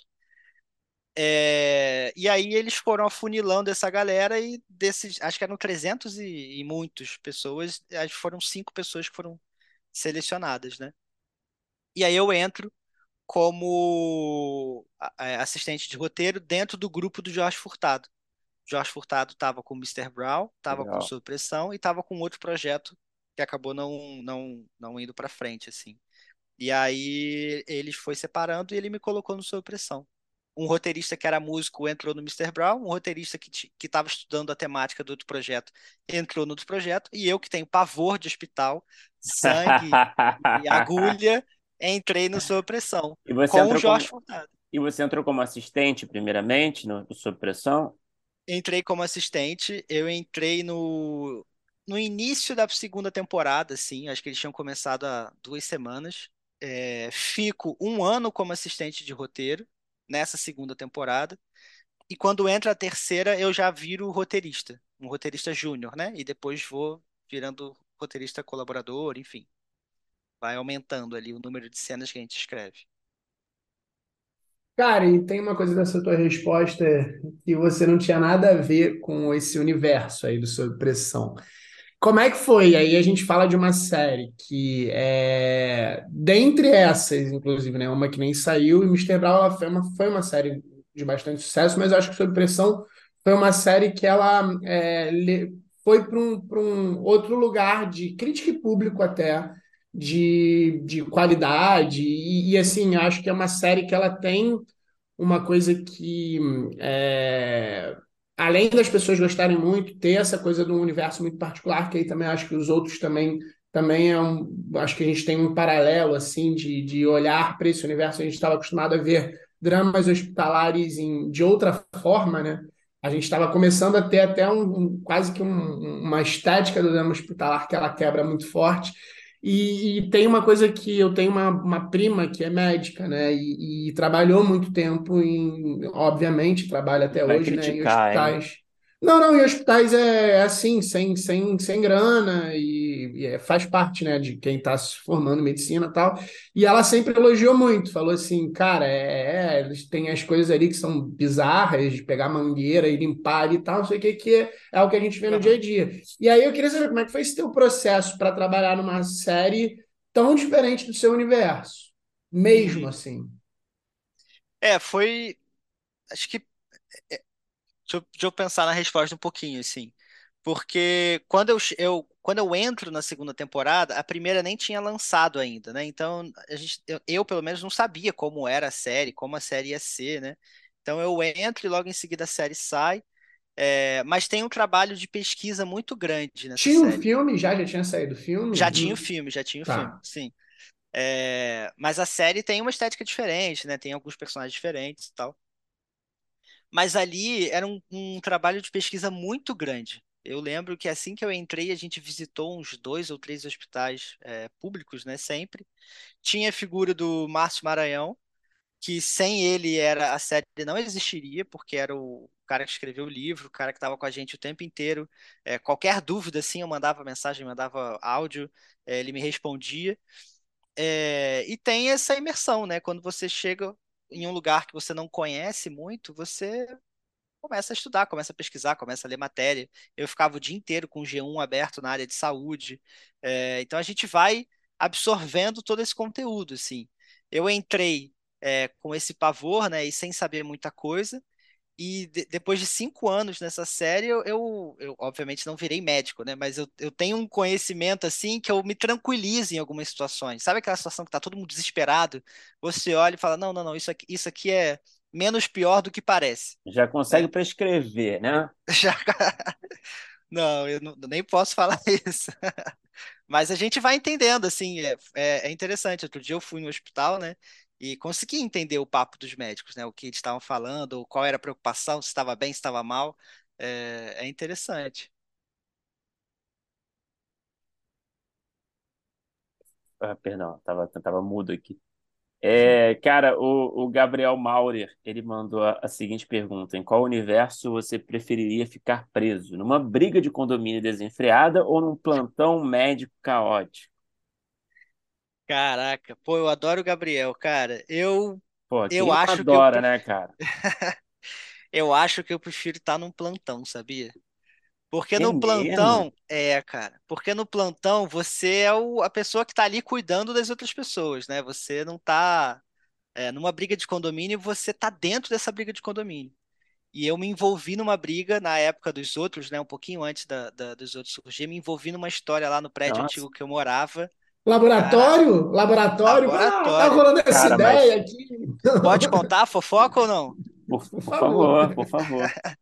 Cara, eu tenho um cachorrinho, né? E aí uma vez eu tava saindo do elevador, veio um cachorro chau-chau gigantesco direto no meu cachorro para atacar, o Ah, cachorro sem coleira, né? Que não pode. É, e aí eu segurei o meu cachorro, não sei o quê, tentei proteger. Aí foi aquela situação, né, e tal. Aí passou um outro dia, tô descendo com o meu cachorro, na, abro o elevador, vem o chau-chau de novo e tem o dono. Aí eu começo a discutir com o cara. Você não pode andar é, com o e como é cachorro sem que é coleira, não Como é sei o que é esse dono? Então, deixa eu explicar. Temos um era um, personagem parecido, temos um personagem parecido. É um cara de uns 40 anos, careca, mal encarado. vendedor de carro. Aí eu começo a discutir com ele, não sei o que. O cara é super grosso comigo. Aí eu viro assim e falo: Olha, você não precisa ser babaca comigo. Aí ele começou: Você tá me chamando de babaca? Tá me chamando de babaca? Eu falei: Não, não, não. Tô falando que você não precisa ser. É, pode Aí ele: crer. Você não aguenta, você não aguenta comigo, não fala isso, você vai ver, não sei o que. Aí eu fui embora. Aí outro dia eu fui conversar com o porteiro, né? Porque porteiro é sempre fofoqueiro. Aí ele explicou que o cara é policial, que sempre está armado e que não adianta falar com ele. Aí eu falei: Ó, lascou. Caralho. Lascou. Pouco tempo depois, assim, eu fui embora do prédio porque realmente estava complicado, assim. E aí o personagem do Eduardo Sterblit, né, é um, é um, eu, eu lembrava um pouco desse, dessa situação que eu, que eu passei. Cara, que interessante, quer dizer, é uma merda essa história, né? Mas, mas é, é uma situação que é curiosa também, que eu até ia perguntar sobre isso, até antecipando um pouco a conversa, fazendo link com, com os outros, né? Que é, é, é essa coisa. A gente tem conversado muito aqui no podcast, é, enfim, a gente teve uma conversa muito boa recentemente, assim, que é meio surpresa ainda, com um convidado grande, assim, enfim. É, que a gente falou muito sobre essas, como é que a gente, as histórias pessoais que os roteiristas acabam levando é, conscientemente e inconscientemente para uma sala, né? Enfim, é, e para e para o projeto, né? É, e aí eu ia levantar muito sobre isso, porque os outros me parece, assim, assistindo, me parece o tipo de série que o roteirista vai colocar muito da sua vivência de histórias pessoais, de experiências pessoais, de experiências de E de conhecidos, fofocas, né? de Fofoca de fofoca. condomínio, sempre tem. E aí eu ia levantar justamente sobre isso, que você já adiantou, assim, eu queria que você, enfim, se puder falar um pouco mais, assim, de como que cada um trouxe, assim, tipo, se puder ter outros exemplos, enfim, imagino que essa tenha sido, né, uma história que inspirou, né, muitas coisas importantes, né, é, Uhum. dos personagens, da trama, enfim. Teve muito isso, essa troca de colocar coisas muito próximas da realidade? Cara, teve bastante, assim, é, diferente do Sob Pressão, porque lá no Sob Pressão eram casos médicos, era algo muito distante da gente, né? A não ser que fosse algo que a gente acabou passando, É, mas nos outros, como é briga de condomínio, todo mundo já passou por alguma história dentro de um prédio ou dentro de um condomínio. É, a gente fofocava sobre tudo, toda matéria que aparecia sobre briga de condomínio também a gente ficava vendo e, e- e pensando, né? Então, cara, tem muita coisa na série que é. Eu não digo que, que. Eu não acho que nenhum roteirista passou por nada parecido, né? Mas a gente sempre pensava em algo que a gente viveu e, e dava uma aumentada ou transformava em outra coisa, né? Eu lembro dessa história da briga do, do um policial que eu tive no meu prédio. Eu lembro que o Lucas tinha uma vizinha que lembra um pouco a Dona Lúcia, que é essa vizinha que tem um bichinho de estimação, que é muito clássico também, né? Dessa dessa ex-moradora de Copacabana que acaba perdendo toda a grana e vai acabar morando na Barra, que nem é Barra, né? É lá atrás da Barra. Sim. É, Inclusive, eu descobri que a Barra ganhou um novo bairro, né? Chamado Barra Olímpica, que é exatamente onde se passa a série, né? É, Tem esse, é, esse bairro foi criado agora em dezembro de 2022. E, Uhum.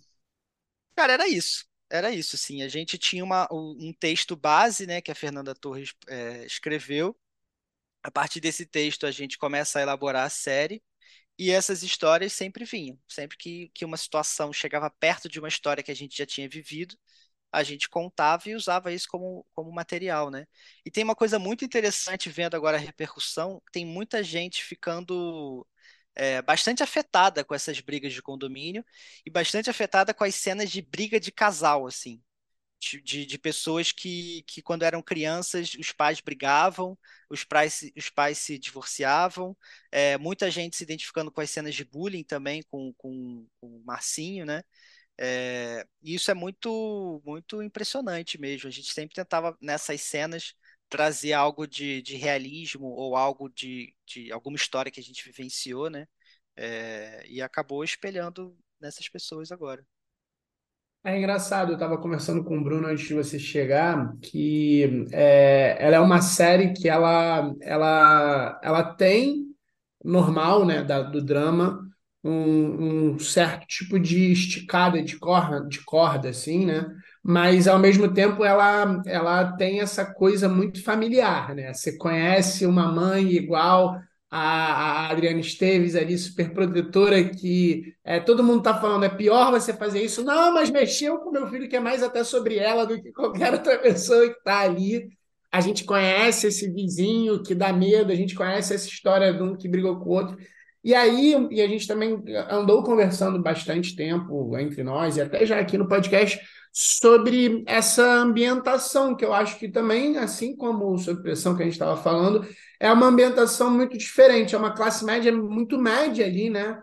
É uma classe média que ela ela está escorregando para um lado, escorregando para o outro, tem questões é, muito é, é, que de certa forma várias pessoas passam, porque ela de verdade ela parece que ela está bem no meio ali, ela tem questões mais para quase classe baixa, quase classe alta, e, e como às vezes a gente não, não encontra esses lugares tão. É, eu, eu acho que talvez até uma questão de momento, assim, a gente talvez não veja hoje tantas séries sobre classe média, sobre coisas assim, a gente tenta ir talvez para extremos. Aí eu queria saber no início, assim, é, hoje a gente vai para um lugar muito mais pobre ou para um lugar muito mais rico, e a análise é muito diferente. É, ah, vamos analisar de longe, rir e entender onde a gente está apontando o canhão, ou vamos olhar e vamos entender por que, que aquelas pessoas estão ali. Eu acho que no meio a gente talvez consiga, e eu acho que os outros têm isso muito interessante, de, é, mesmo tendo essa camada social de estar ali muito no meio, talvez conseguir olhar os personagens um pouco mais de próximos, talvez, para todos. Aí eu queria saber como é que foi nesse início de ideia, por que dessa ambientação, desse universo, é, como, é que, como é que surgiu essa vontade de falar, e se foi fácil também, porque, é, sei lá, eu tenho uma impressão, talvez, de, de mercado que, é, sabe aquela coisa do high concept?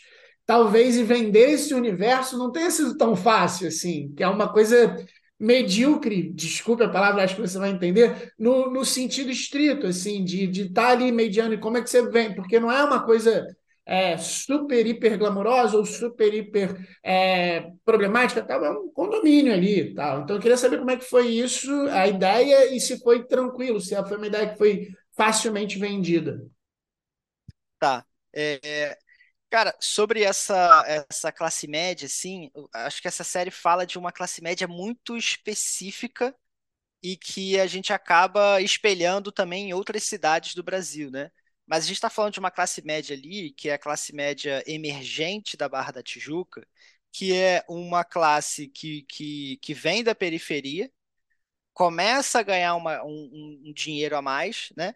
E, e, a Barra, na época das Olimpíadas, né, fez grandes construções, grandes condomínios, né, cada vez mais afastados da Barra Barra, onde tem o metrô, e indo para o Recreio, Jacarepaguá, Vargem Grande, Vargem Pequena, e agora essa tal Barra Olímpica, né, que tem ali a Vila Olímpica, é, e tem um condomínio, e tem essas coisas.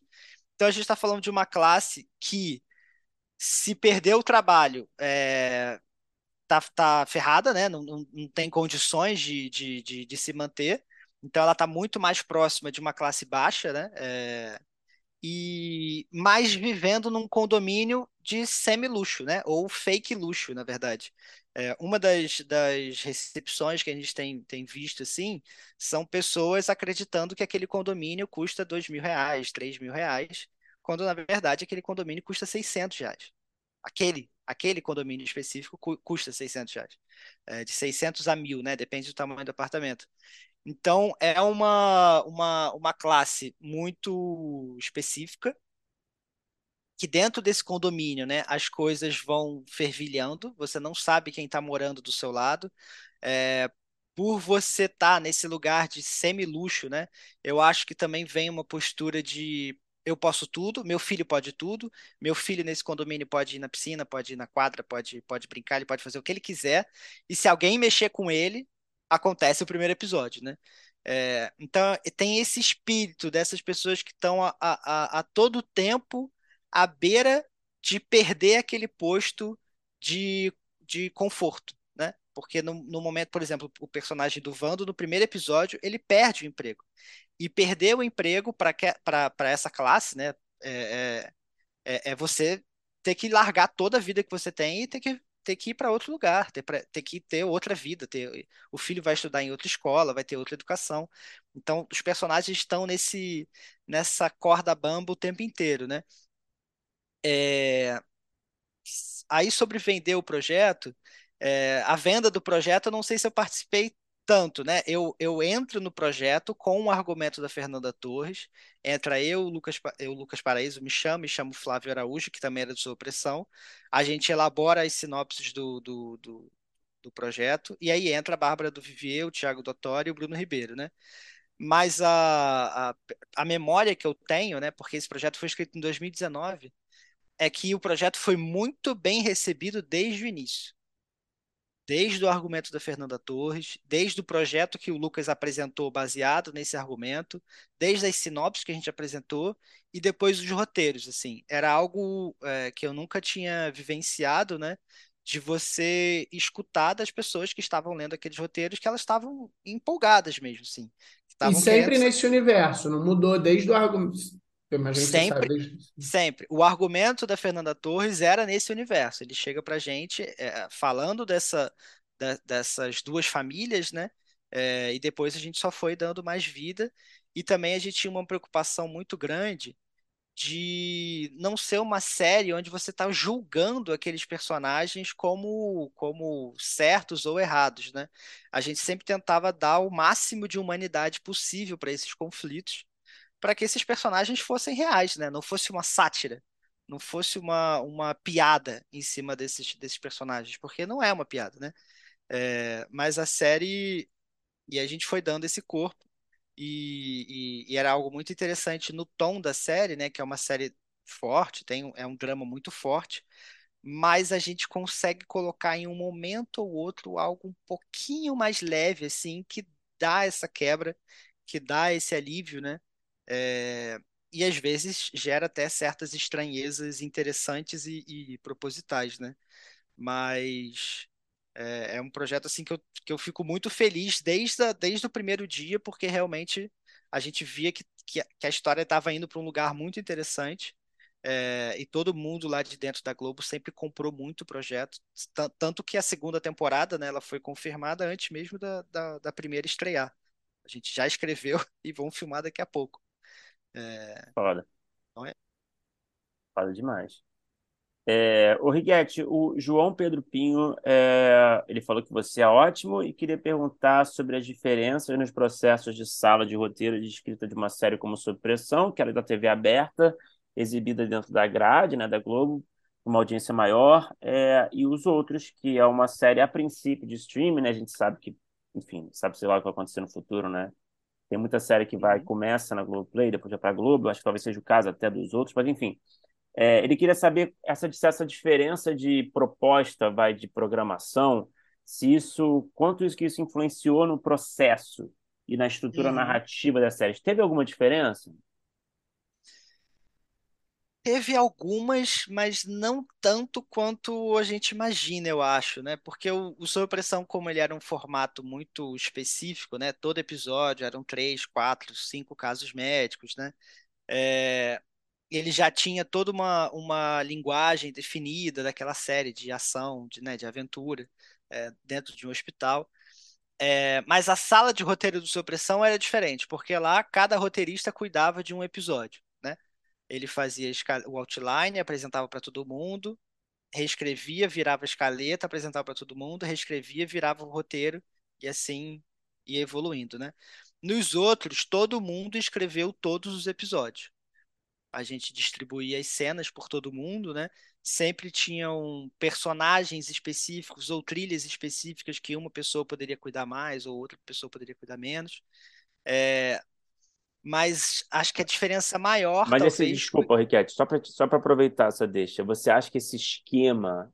O que, que você acha, assim, esse esquema de separar por cenas, distribuir entre os roteiristas, comparado ao esquema do sob pressão, hum. é, você acha que pode ser mais interessante? Depende do projeto para dar certo? O que você acha? Eu acho que no caso do Supressão, que cada episódio era uma história fechada, fazia sentido ser um roteirista só por episódio, né? Porque ele pensava em todo o arco daqueles personagens. É, nos outros, como é uma história que a gente acompanha os mesmos personagens do início ao fim, né? É, quando você tem um roteirista cuidando de cada trilha, aquele roteirista acaba ganhando uma. Um, um, ele acaba se aprofundando muito dentro daqueles personagens, né? É, se você está cuidando dos, dos adolescentes, você começa a estudar narrativas de adolescente, você começa a se aprofundar naqueles personagens, você começa a dominar a maneira em que eles falam. Se você começa a escrever o Sérgio, você começa a se aprofundar sobre o miliciano, miliciano na Barra, miliciano em condomínio da Barra da Tijuca, que é algo muito específico também. É, começa a dominar essa, essa escrita, assim. É óbvio que como a série Os Outros, as, os personagens se cruzam, muitas vezes uma pessoa de uma trilha acabava, acabava escrevendo para outros personagens e, e, e, essa mistura acontecia, né? É, eu acho que vai de projeto para projeto. Eu acho que foram duas salas diferentes, duas salas de roteiro é, bem diferentes, né? Mas que esses dois processos super funcionaram, assim. E aí, só complementando a pergunta anterior, é, os outros, como era uma série nova, diferente, que a gente ainda estava descobrindo muita coisa, uh, tinha uma liberdade de maluquices, não de maluquices, assim, mas de criar umas coisas inesperadas, sabe? Que o Sua Pressão ele tem todo um formato e, e tem todo o mérito dele, e é, e é, interessante, mas os outros é outra história, né? É outro lugar, é, são outros personagens. Então a gente se permitiu pensar em coisas absurdas, assim. Como, por exemplo, o episódio é, 7, que, que passou é, recentemente, é, é um episódio que a gente planejava já há muito tempo e teve que fazer toda uma construção, toda uma costura para a gente conseguir é, é, criar um, algo é, diferente, algo impactante e diferente, assim. Pô, eu ainda não vi, tô já louco para ver. Por isso que eu não dei spoiler. Não, é, eu, inclusive eu, eu tava conversando com o Bruno, que eu já vi um pouco mais que ele, porque é isso, quando a gente está conversando, eu acho que quando sair, ainda não vai ter saído a temporada toda, quando sair essa conversa, ou vai estar tá acabando. É... E aí, uma coisa que eu estava conversando com o Bruno, que eu também não vou dar muito spoiler, mas é uma coisa que eu queria trazer para cá, é que é, isso acontece um pouco em Sob Pressão, mas Sob Pressão ela tem essa coisa de ser procedural, então é até, entre aspas, muitas aspas, já é até fácil você ter uma série que ela, cada episódio ela acontece muita coisa e ela tem meio acelerado, assim. E, e os outros, ela também tem essa característica. Eu fui vendo os episódios, assim, ela tem uma coisa de é, plantar uma situação muito dramática e colher meio que rapidamente para o que a gente às vezes está até acostumado. Eu não vou dar spoiler aqui, mas, por exemplo, a gente tem uma arma que é plantada desde a primeira cena, Pazzer, é a primeira cena mesmo, e que é. ela já vem à tona muito rápido no, no, terceiro episódio, assim, no início do terceiro episódio.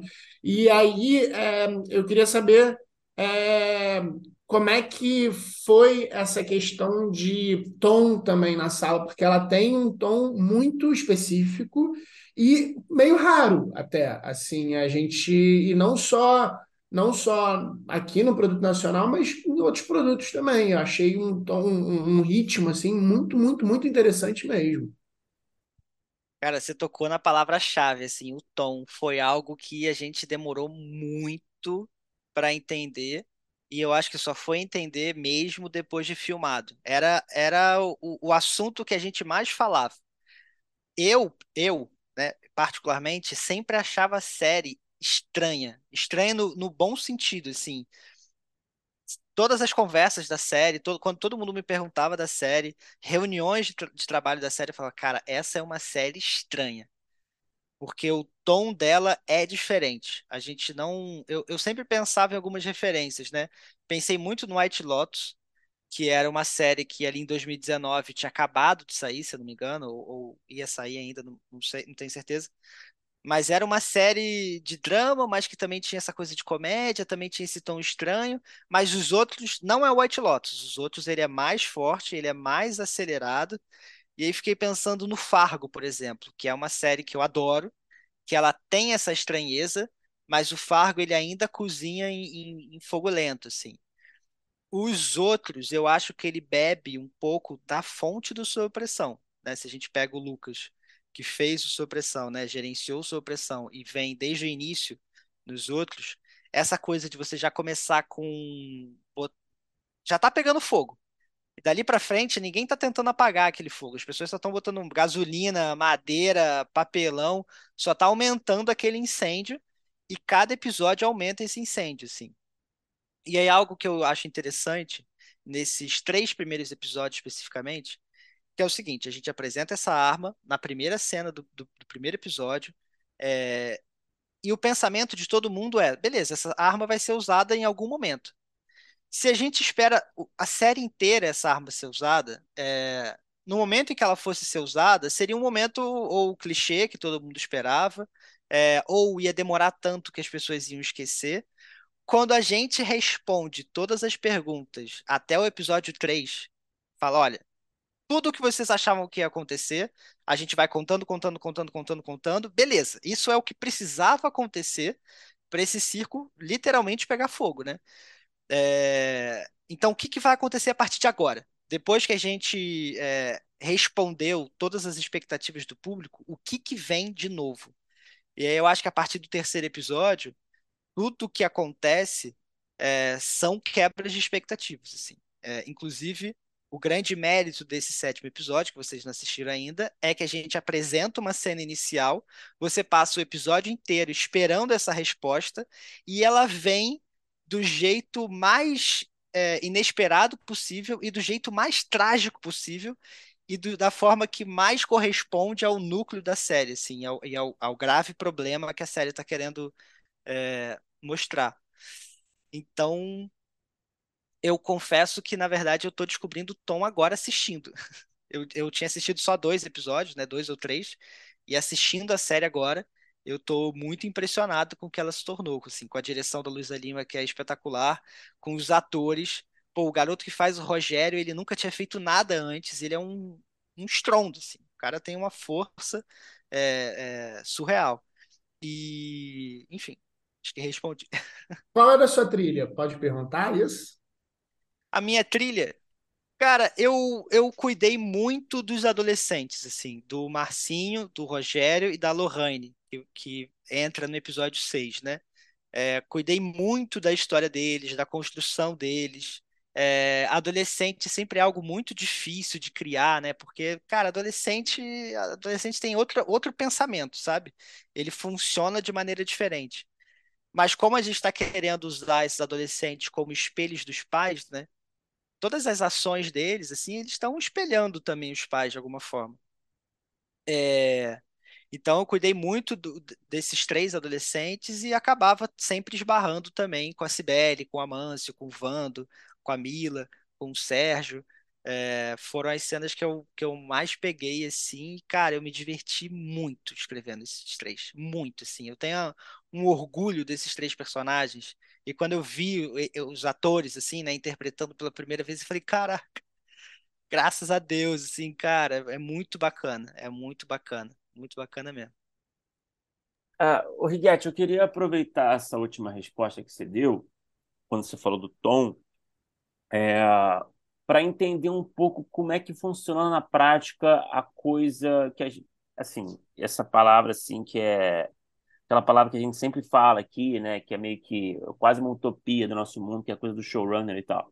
E a coisa do tom tem muito a ver com quem está tocando o, o, projeto, né? Então eu queria saber assim um pouco de como funcionou na prática. Você disse que a, a Luísa Lima, você falou que foi diretora geral, né? Uhum. É, foi ela que assumiu um papel meio de showrunner no projeto? Foi mais o Lucas mesmo? É, a, a Luísa, ela, ela esteve presente na sala desde o começo, acompanhou. Existiu uma figura que centralizou, de certa forma, a última palavra e que esteve presente desde o começo até o final das etapas? Uhum. Olha, eu acho que a pessoa que esteve desde, desde o começo até o final realmente foi o, o Lucas, né? É, eu acho que existe um tom inicial que vem da cabeça da Fernanda Torres através do argumento. É... E a Fernanda Torres não e... se envolveu mais depois. Não, não, não. Tá. Ela, ela, ela esteve presente nesse início, nesse início de, de, de pensar os personagens, de pensar como seria a história, mas esse texto que ela escreve já tinha um tom. E o, e, e, e o que a gente fez depois foi pegar esse tom e ir trabalhando num- numa série, né? Dando, dando drama da série, etc.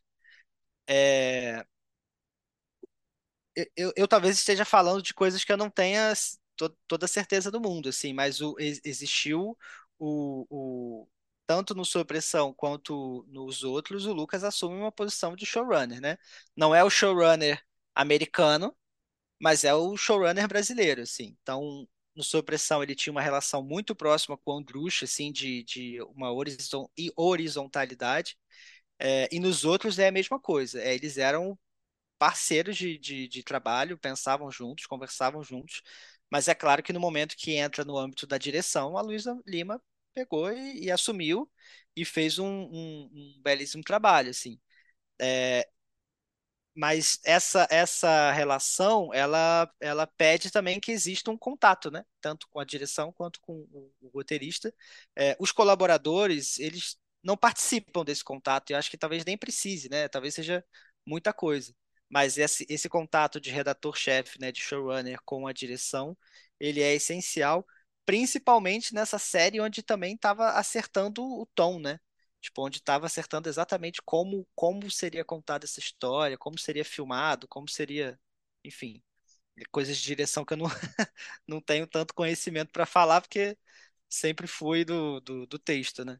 Pedro, eu queria aproveitar a pergunta aqui do Guilherme Petri, que ele falou até que foi, você foi consultor em um lab de um projeto dele, que ele adorou, te adora, inclusive.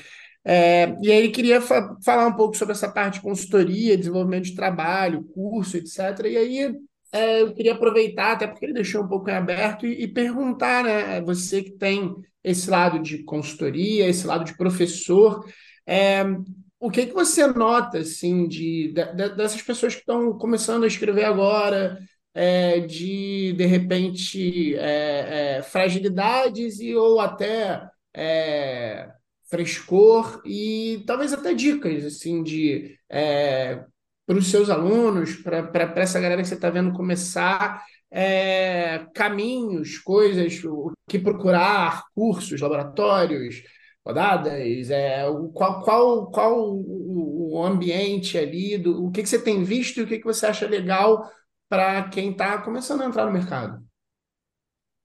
Beleza. É, falando um pouco sobre consultoria, né? Essa, essa área de consultoria na minha vida começou quando eu, quando eu fui dar aula na PUC, né? Porque eu fazia, dava as aulas práticas, que eu lia os roteiros, avaliava os roteiros, dava feedback e acabei pegando um gosto por isso, assim, algo que me interessa muito.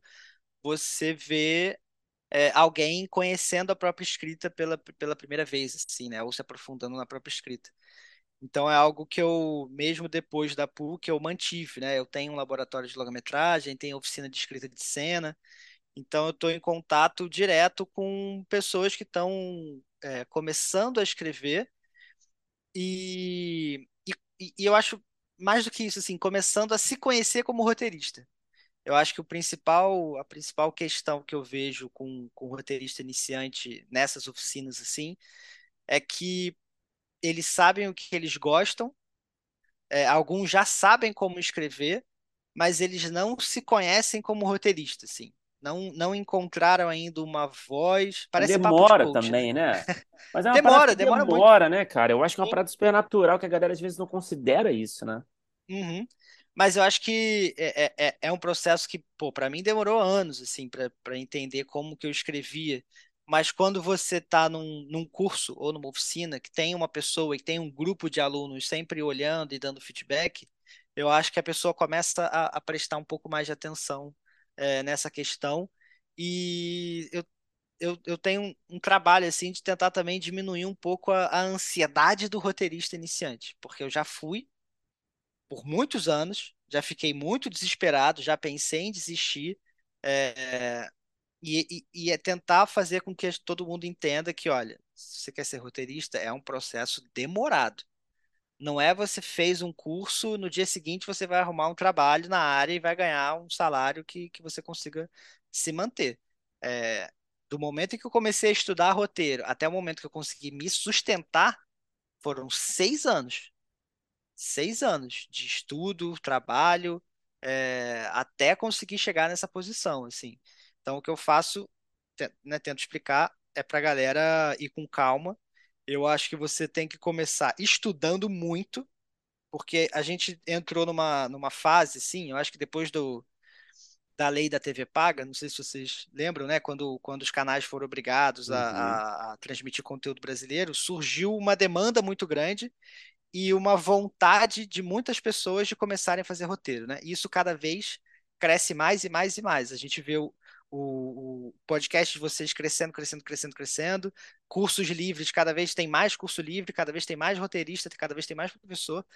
É, Então, assim, quer ser roteirista, você tem que estudar tanto quanto todo mundo que está querendo ser roteirista, ou um pouco mais, né? Depois disso, ou junto disso, tem que começar a praticar. Roteiro não dá para aprender só é, fazendo o curso teórico, né? Você tem que escrever um curta, dois curtas, três curtas, dez curtas, escrever um longa, tentar fazer um projeto de série. É, e, e o que eu tenho visto assim com, com os meus ex-alunos, né? Eu sinto que eu, eu, eu tive um processo diferente porque eu peguei essa fase antes dessa, dessa, desse boom, né? Então, eu, eu acho que o meu processo para conseguir virar roteirista foi um pouco diferente, de fazer mestrado, de ir lá para fora, voltar e tal. Agora, o que eu vejo, é, a maioria dos ex-alunos que viram roteiristas, o caminho que eles seguem é se preparam, a, né, estudam pra caramba, começam a fazer um projeto, começam a apresentar esses projetos em laboratório, rodada de negócios, festival, começa a frequentar esses lugares porque o roteirista que está sozinho em casa, ele vai muito dificilmente ele vai ser percebido, né, ou notado. É, então, assim, é o famoso faz teu nome. Teu nome tem que começar a circular na roda. E uma coisa que eu sempre falo para todo mundo que está começando, assim, seu projeto não é para você vender. Seu projeto vai ser seu cartão de visita. Você vai chegar numa rodada de negócios, você não vai vender esse projeto. Você vai se, se vender, entre aspas, né? Mas você vai se apresentar. A pessoa que está lendo o seu projeto, muito provavelmente ela está mais interessada em te conhecer como roteirista do que comprar um projeto de uma pessoa que acabou, acabou, acabou de começar, né? Eu sempre pergunto, gente, vocês dariam 5 milhões, 10 milhões na mão de uma pessoa que acabou de começar? Tipo assim, um projeto, uma série, vai custar isso, né? Ou mais ou menos. É, e você botar isso na mão de uma pessoa que acabou de começar é um pouco, pouco loucura as pessoas acreditarem nisso, né? Então, tem que, tem que criar projeto, tem que escrever longa, tem que criar projeto de série, tem que começar a entrar nessas rodadas de negócios com esse intuito do nome circular. Sim, se o projeto for vendido, caraca, se você assinar um contrato de, de acho que é contrato de opção, né, um contrato de, de, de exclusividade, pô, maravilha, sim. Você já está na, você já tá no 1%. Mas a maioria das vezes a pessoa vai te conhecer como roteirista. Na produtora, ela vai ter um projeto que vai estar tá precisando de alguém, ela vai lembrar de você e falar, putz, aquela pessoa fez um projeto que tem um tema parecido, que tem um tom parecido, que tem um personagem parecido. Eu acho que essa pessoa poderia entrar aqui como roteirista júnior, como assistente ou como colaborador. Então, o que eu sempre digo é isso, assim, eu acho que a pessoa tem que é, tentar participar ao máximo de todos os eventos brasileiros, pelo amor de Deus, que ela encontrar. É, e, e, cada dia tem mais, né? Tem mais oportunidades e mais possibilidades. Acho que foi uma bela resposta, hein? Saiu antes, cara. Porra, parecia ensaiado, tão bom, tão completo. É porque todo mundo te pergunta isso também, é foda, né? é porque isso. tem uma aula que eu falo sobre isso. Ah, tem uma aula. Eu dei essa aula semana passada. Que foi uma resposta super completa. Mas, ó, Riguete, cara, vamos pro bloco final. É, a gente faz as mesmas perguntas que a gente faz para geral. Então, vamos embora. É, qual é o melhor roteiro que você já escreveu, na sua opinião? Pode ter sido produzido, pode não ter sido produzido, pode ser um curta, pode ser um longa, pode ser um piloto, pode ser uma série como tudo, pode ser um clipe do Rubio, pode ser qualquer coisa. Caraca, cara, que pergunta difícil, assim, pergunta difícil. É... Tecnicamente, foi o episódio 7 de Os Outros, assim. Tecnicamente, foi uma costura tão bem trabalhada. Não foi, eu não escrevi sozinho, claro, né? Mas é, foi um trabalho de equipe tão interessante ali que eu consideraria esse episódio como o, o melhor roteiro, assim. Emocionalmente, foi o clipe partilhar do Rubio. É, porque foi um processo muito diferente, foi um processo, é, é, é, é todo um diálogo, né? É, e, e falei do tecnicamente, falei do emocionalmente, e instintivamente, não sei, seria o episódio. Não vou lembrar, mas foi um episódio que eu escrevi com o André Cirângelo do Supressão, com o episódio do incêndio do hospital. Eu acho que esses são os três roteiros que eu mais, mais me orgulho, assim, de ter escrito ou participado. Perfeito. E qual foi o pior roteiro que você escreveu? Pode não ter sido produzido também. Vale tudo. o pior. Cara, é, o pior, eu vou ser um pouco injusto comigo mesmo, tá? Vou pegar um pouco pesado comigo mesmo, mas na PUC, no final da PUC, a gente tem o famoso projeto 2, né? Onde a gente escreve um roteiro, esse roteiro talvez seja produzido. Eu escrevi um roteiro, esse roteiro foi produzido. É... Não sei se é o. Não, não é tecnicamente o pior, mas ele simbolicamente, eu acho que talvez tenha sido o, o, uma das minhas é, uma das minhas piores ideias, assim, ainda mais na execução da direção. É, eu acho que foi esse roteiro específico. É um, é um curta que eu tenho um carinho, mas eu sinto que eu errei em um ponto específico que acabou bagunçando tudo, sabe? Aí eu sempre penso nele às vezes. E o, o que, que ele é? Você pode falar um pouquinho? Cara, é um curta, é um curta muito doido que se chamava Ninguém.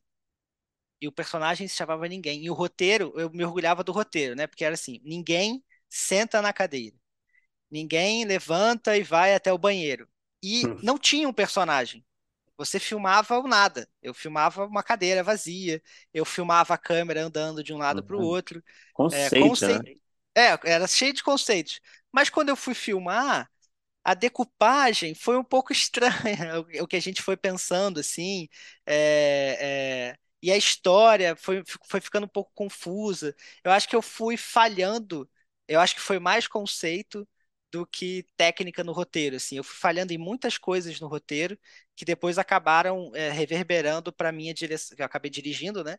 É, para minha direção, para a direção de, de cenário, de fotografia, de, de um monte de coisa, é, que tudo começou ali numa ideia que era só ideia, sabe? E Pedro, o que, que você assistiu nacional, estrangeiro, qualquer formato, série, filme, curta, longa, etc., que quando terminou você pensou, pô, eu queria ter escrito isso? Caraca. Cara, eu acho que o, o roteiro assim que eu mais olho e falo, caraca, eu queria ter escrito isso, é o filme Manchester à Beira-Mar. De verdade, assim, é um Olha filme que só. mexe filme que mexe muito comigo. Pesado, É hein? um, é um filme pesadíssimo, é um filme que serviu como referência para pro, os outros, assim, pelo menos a minha parte é, da- das cenas. Era um filme que eu sempre lembrava. É, é um filme que, que, que eu realmente gostaria de ter escrito, assim. Realmente gostaria de ter escrito. E de série, putz, se eu tivesse escrevendo Stranger Things, seria, porra, é o sonho, assim, ficção bilionário aí, né? científica. É, estaria bilionário, mas assim, ficção científica. É ficção científica meio aventura, meio, meio, meio coisa de, de Bem nerd jovem. adolescente que joga RPG. Cara, seria a união de tudo que eu mais gosto, sabe? Mas nunca vai acontecer. E, cara, para terminar, é, tem algum projeto pessoal seu que você quer muito fazer algum dia que você ainda não conseguiu realizar? Fica à vontade para falar quanto você quiser, pode falar de forma mais superficial, claro, para ninguém roubar a sua ideia. Cara, tem um projeto que eu penso há muito tempo, que é um projeto de ficção científica, é, que envolve uma figura brasileira muito conhecida, é, que não existiu, né? Porque Vai é, ter Bilu, é quase é isso, é quase, é quase o ET Bilu, é quase o ET Bilu. É, mas eu, eu confesso que eu tenho medo desse projeto, na verdade, porque eu, é, sabe quando você pega um projeto e fala, putz, esse projeto é um negócio que eu quero muito fazer, é, e como é ficção científica, eu sei que é um projeto muito complicado, ao mesmo tempo eu sei que é um, um, um gênero que tem uma, uma dificuldade de entrar aqui no, no conteúdo brasileiro, né? É, então é algo que eu que tá ali guardado, e eu, eu, eu quero eu quero ficar mais velho, quero ficar, né, escrever outros roteiros, começar a ganhar um pouquinho mais de, de, de, de, de poder mesmo, né? É, de, assim, de poder chegar e falar, pô, então, esse projeto eu quero fazer. E entregar, sabe? Eu sei que isso não vai ser agora, isso não vai ser tão cedo, mas é, se eu não me engano, saiu um, uma série podcast recentemente que são extraterrestres no, no Acre, né? Eu acho que ele, é, eles voltaram, eles tô estão aqui. Eu não, eu não lembro direito, assim, mas eu, eu não cheguei a assistir, mas quando eu vi o, a chamada, eu falei, caraca, queria ter escrito isso, sabe? Que pra mim é algo muito, muito, que, que mexe muito, assim, com um sonho de criança de, de escrever algo do gênero.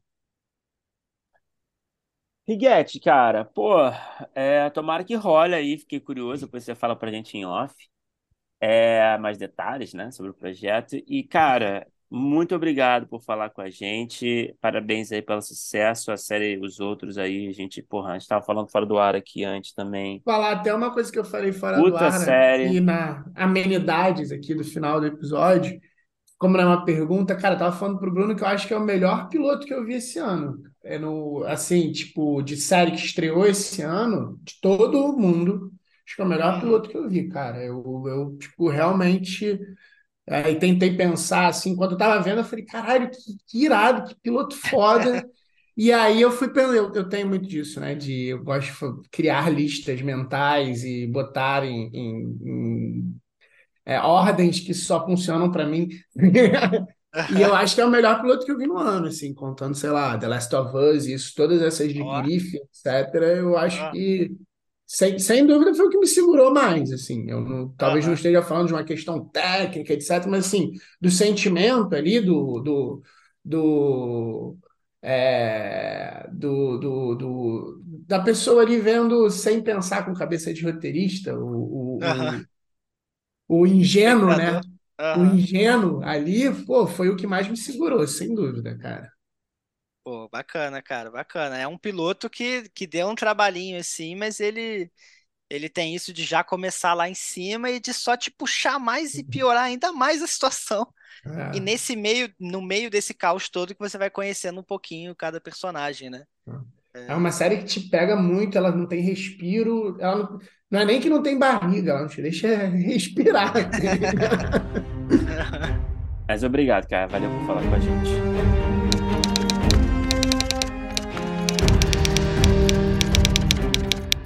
Opa, chegou até aqui? Muito obrigado por escutar. Conheça a nossa campanha de apoio na Aurelo em escute.orelo.audio barra primeiro tratamento. Por lá você pode ganhar recompensas exclusivas e nos ajudar a continuar conversando com os nossos roteiristas favoritos. Tem dicas, comentários ou sugestões? Fala com a gente pelas nossas redes sociais e não se esqueça de assinar o feed do primeiro tratamento pela Aurelo. Até a próxima!